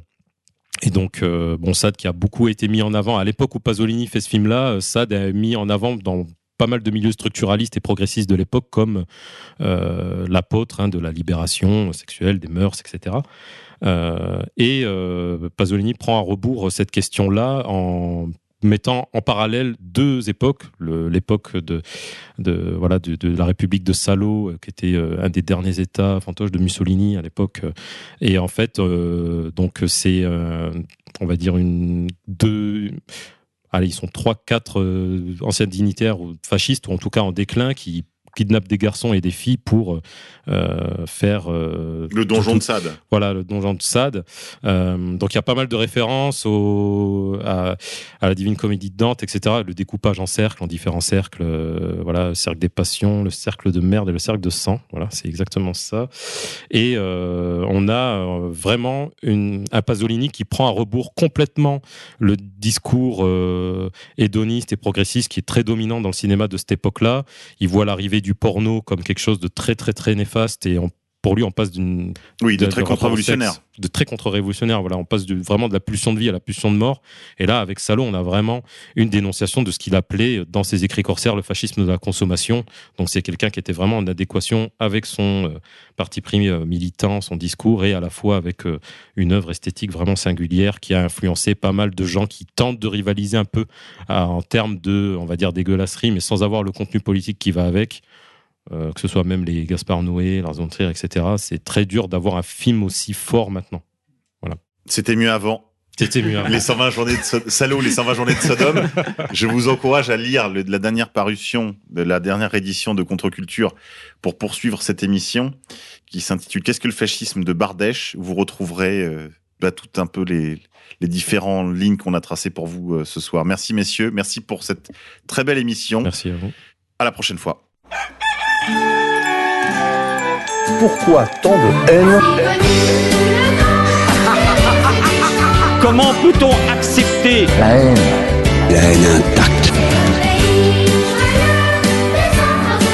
La vengeance et la haine. Ce n'est pas acceptable. Je vous demande de vous arrêter. Pourquoi tant de haine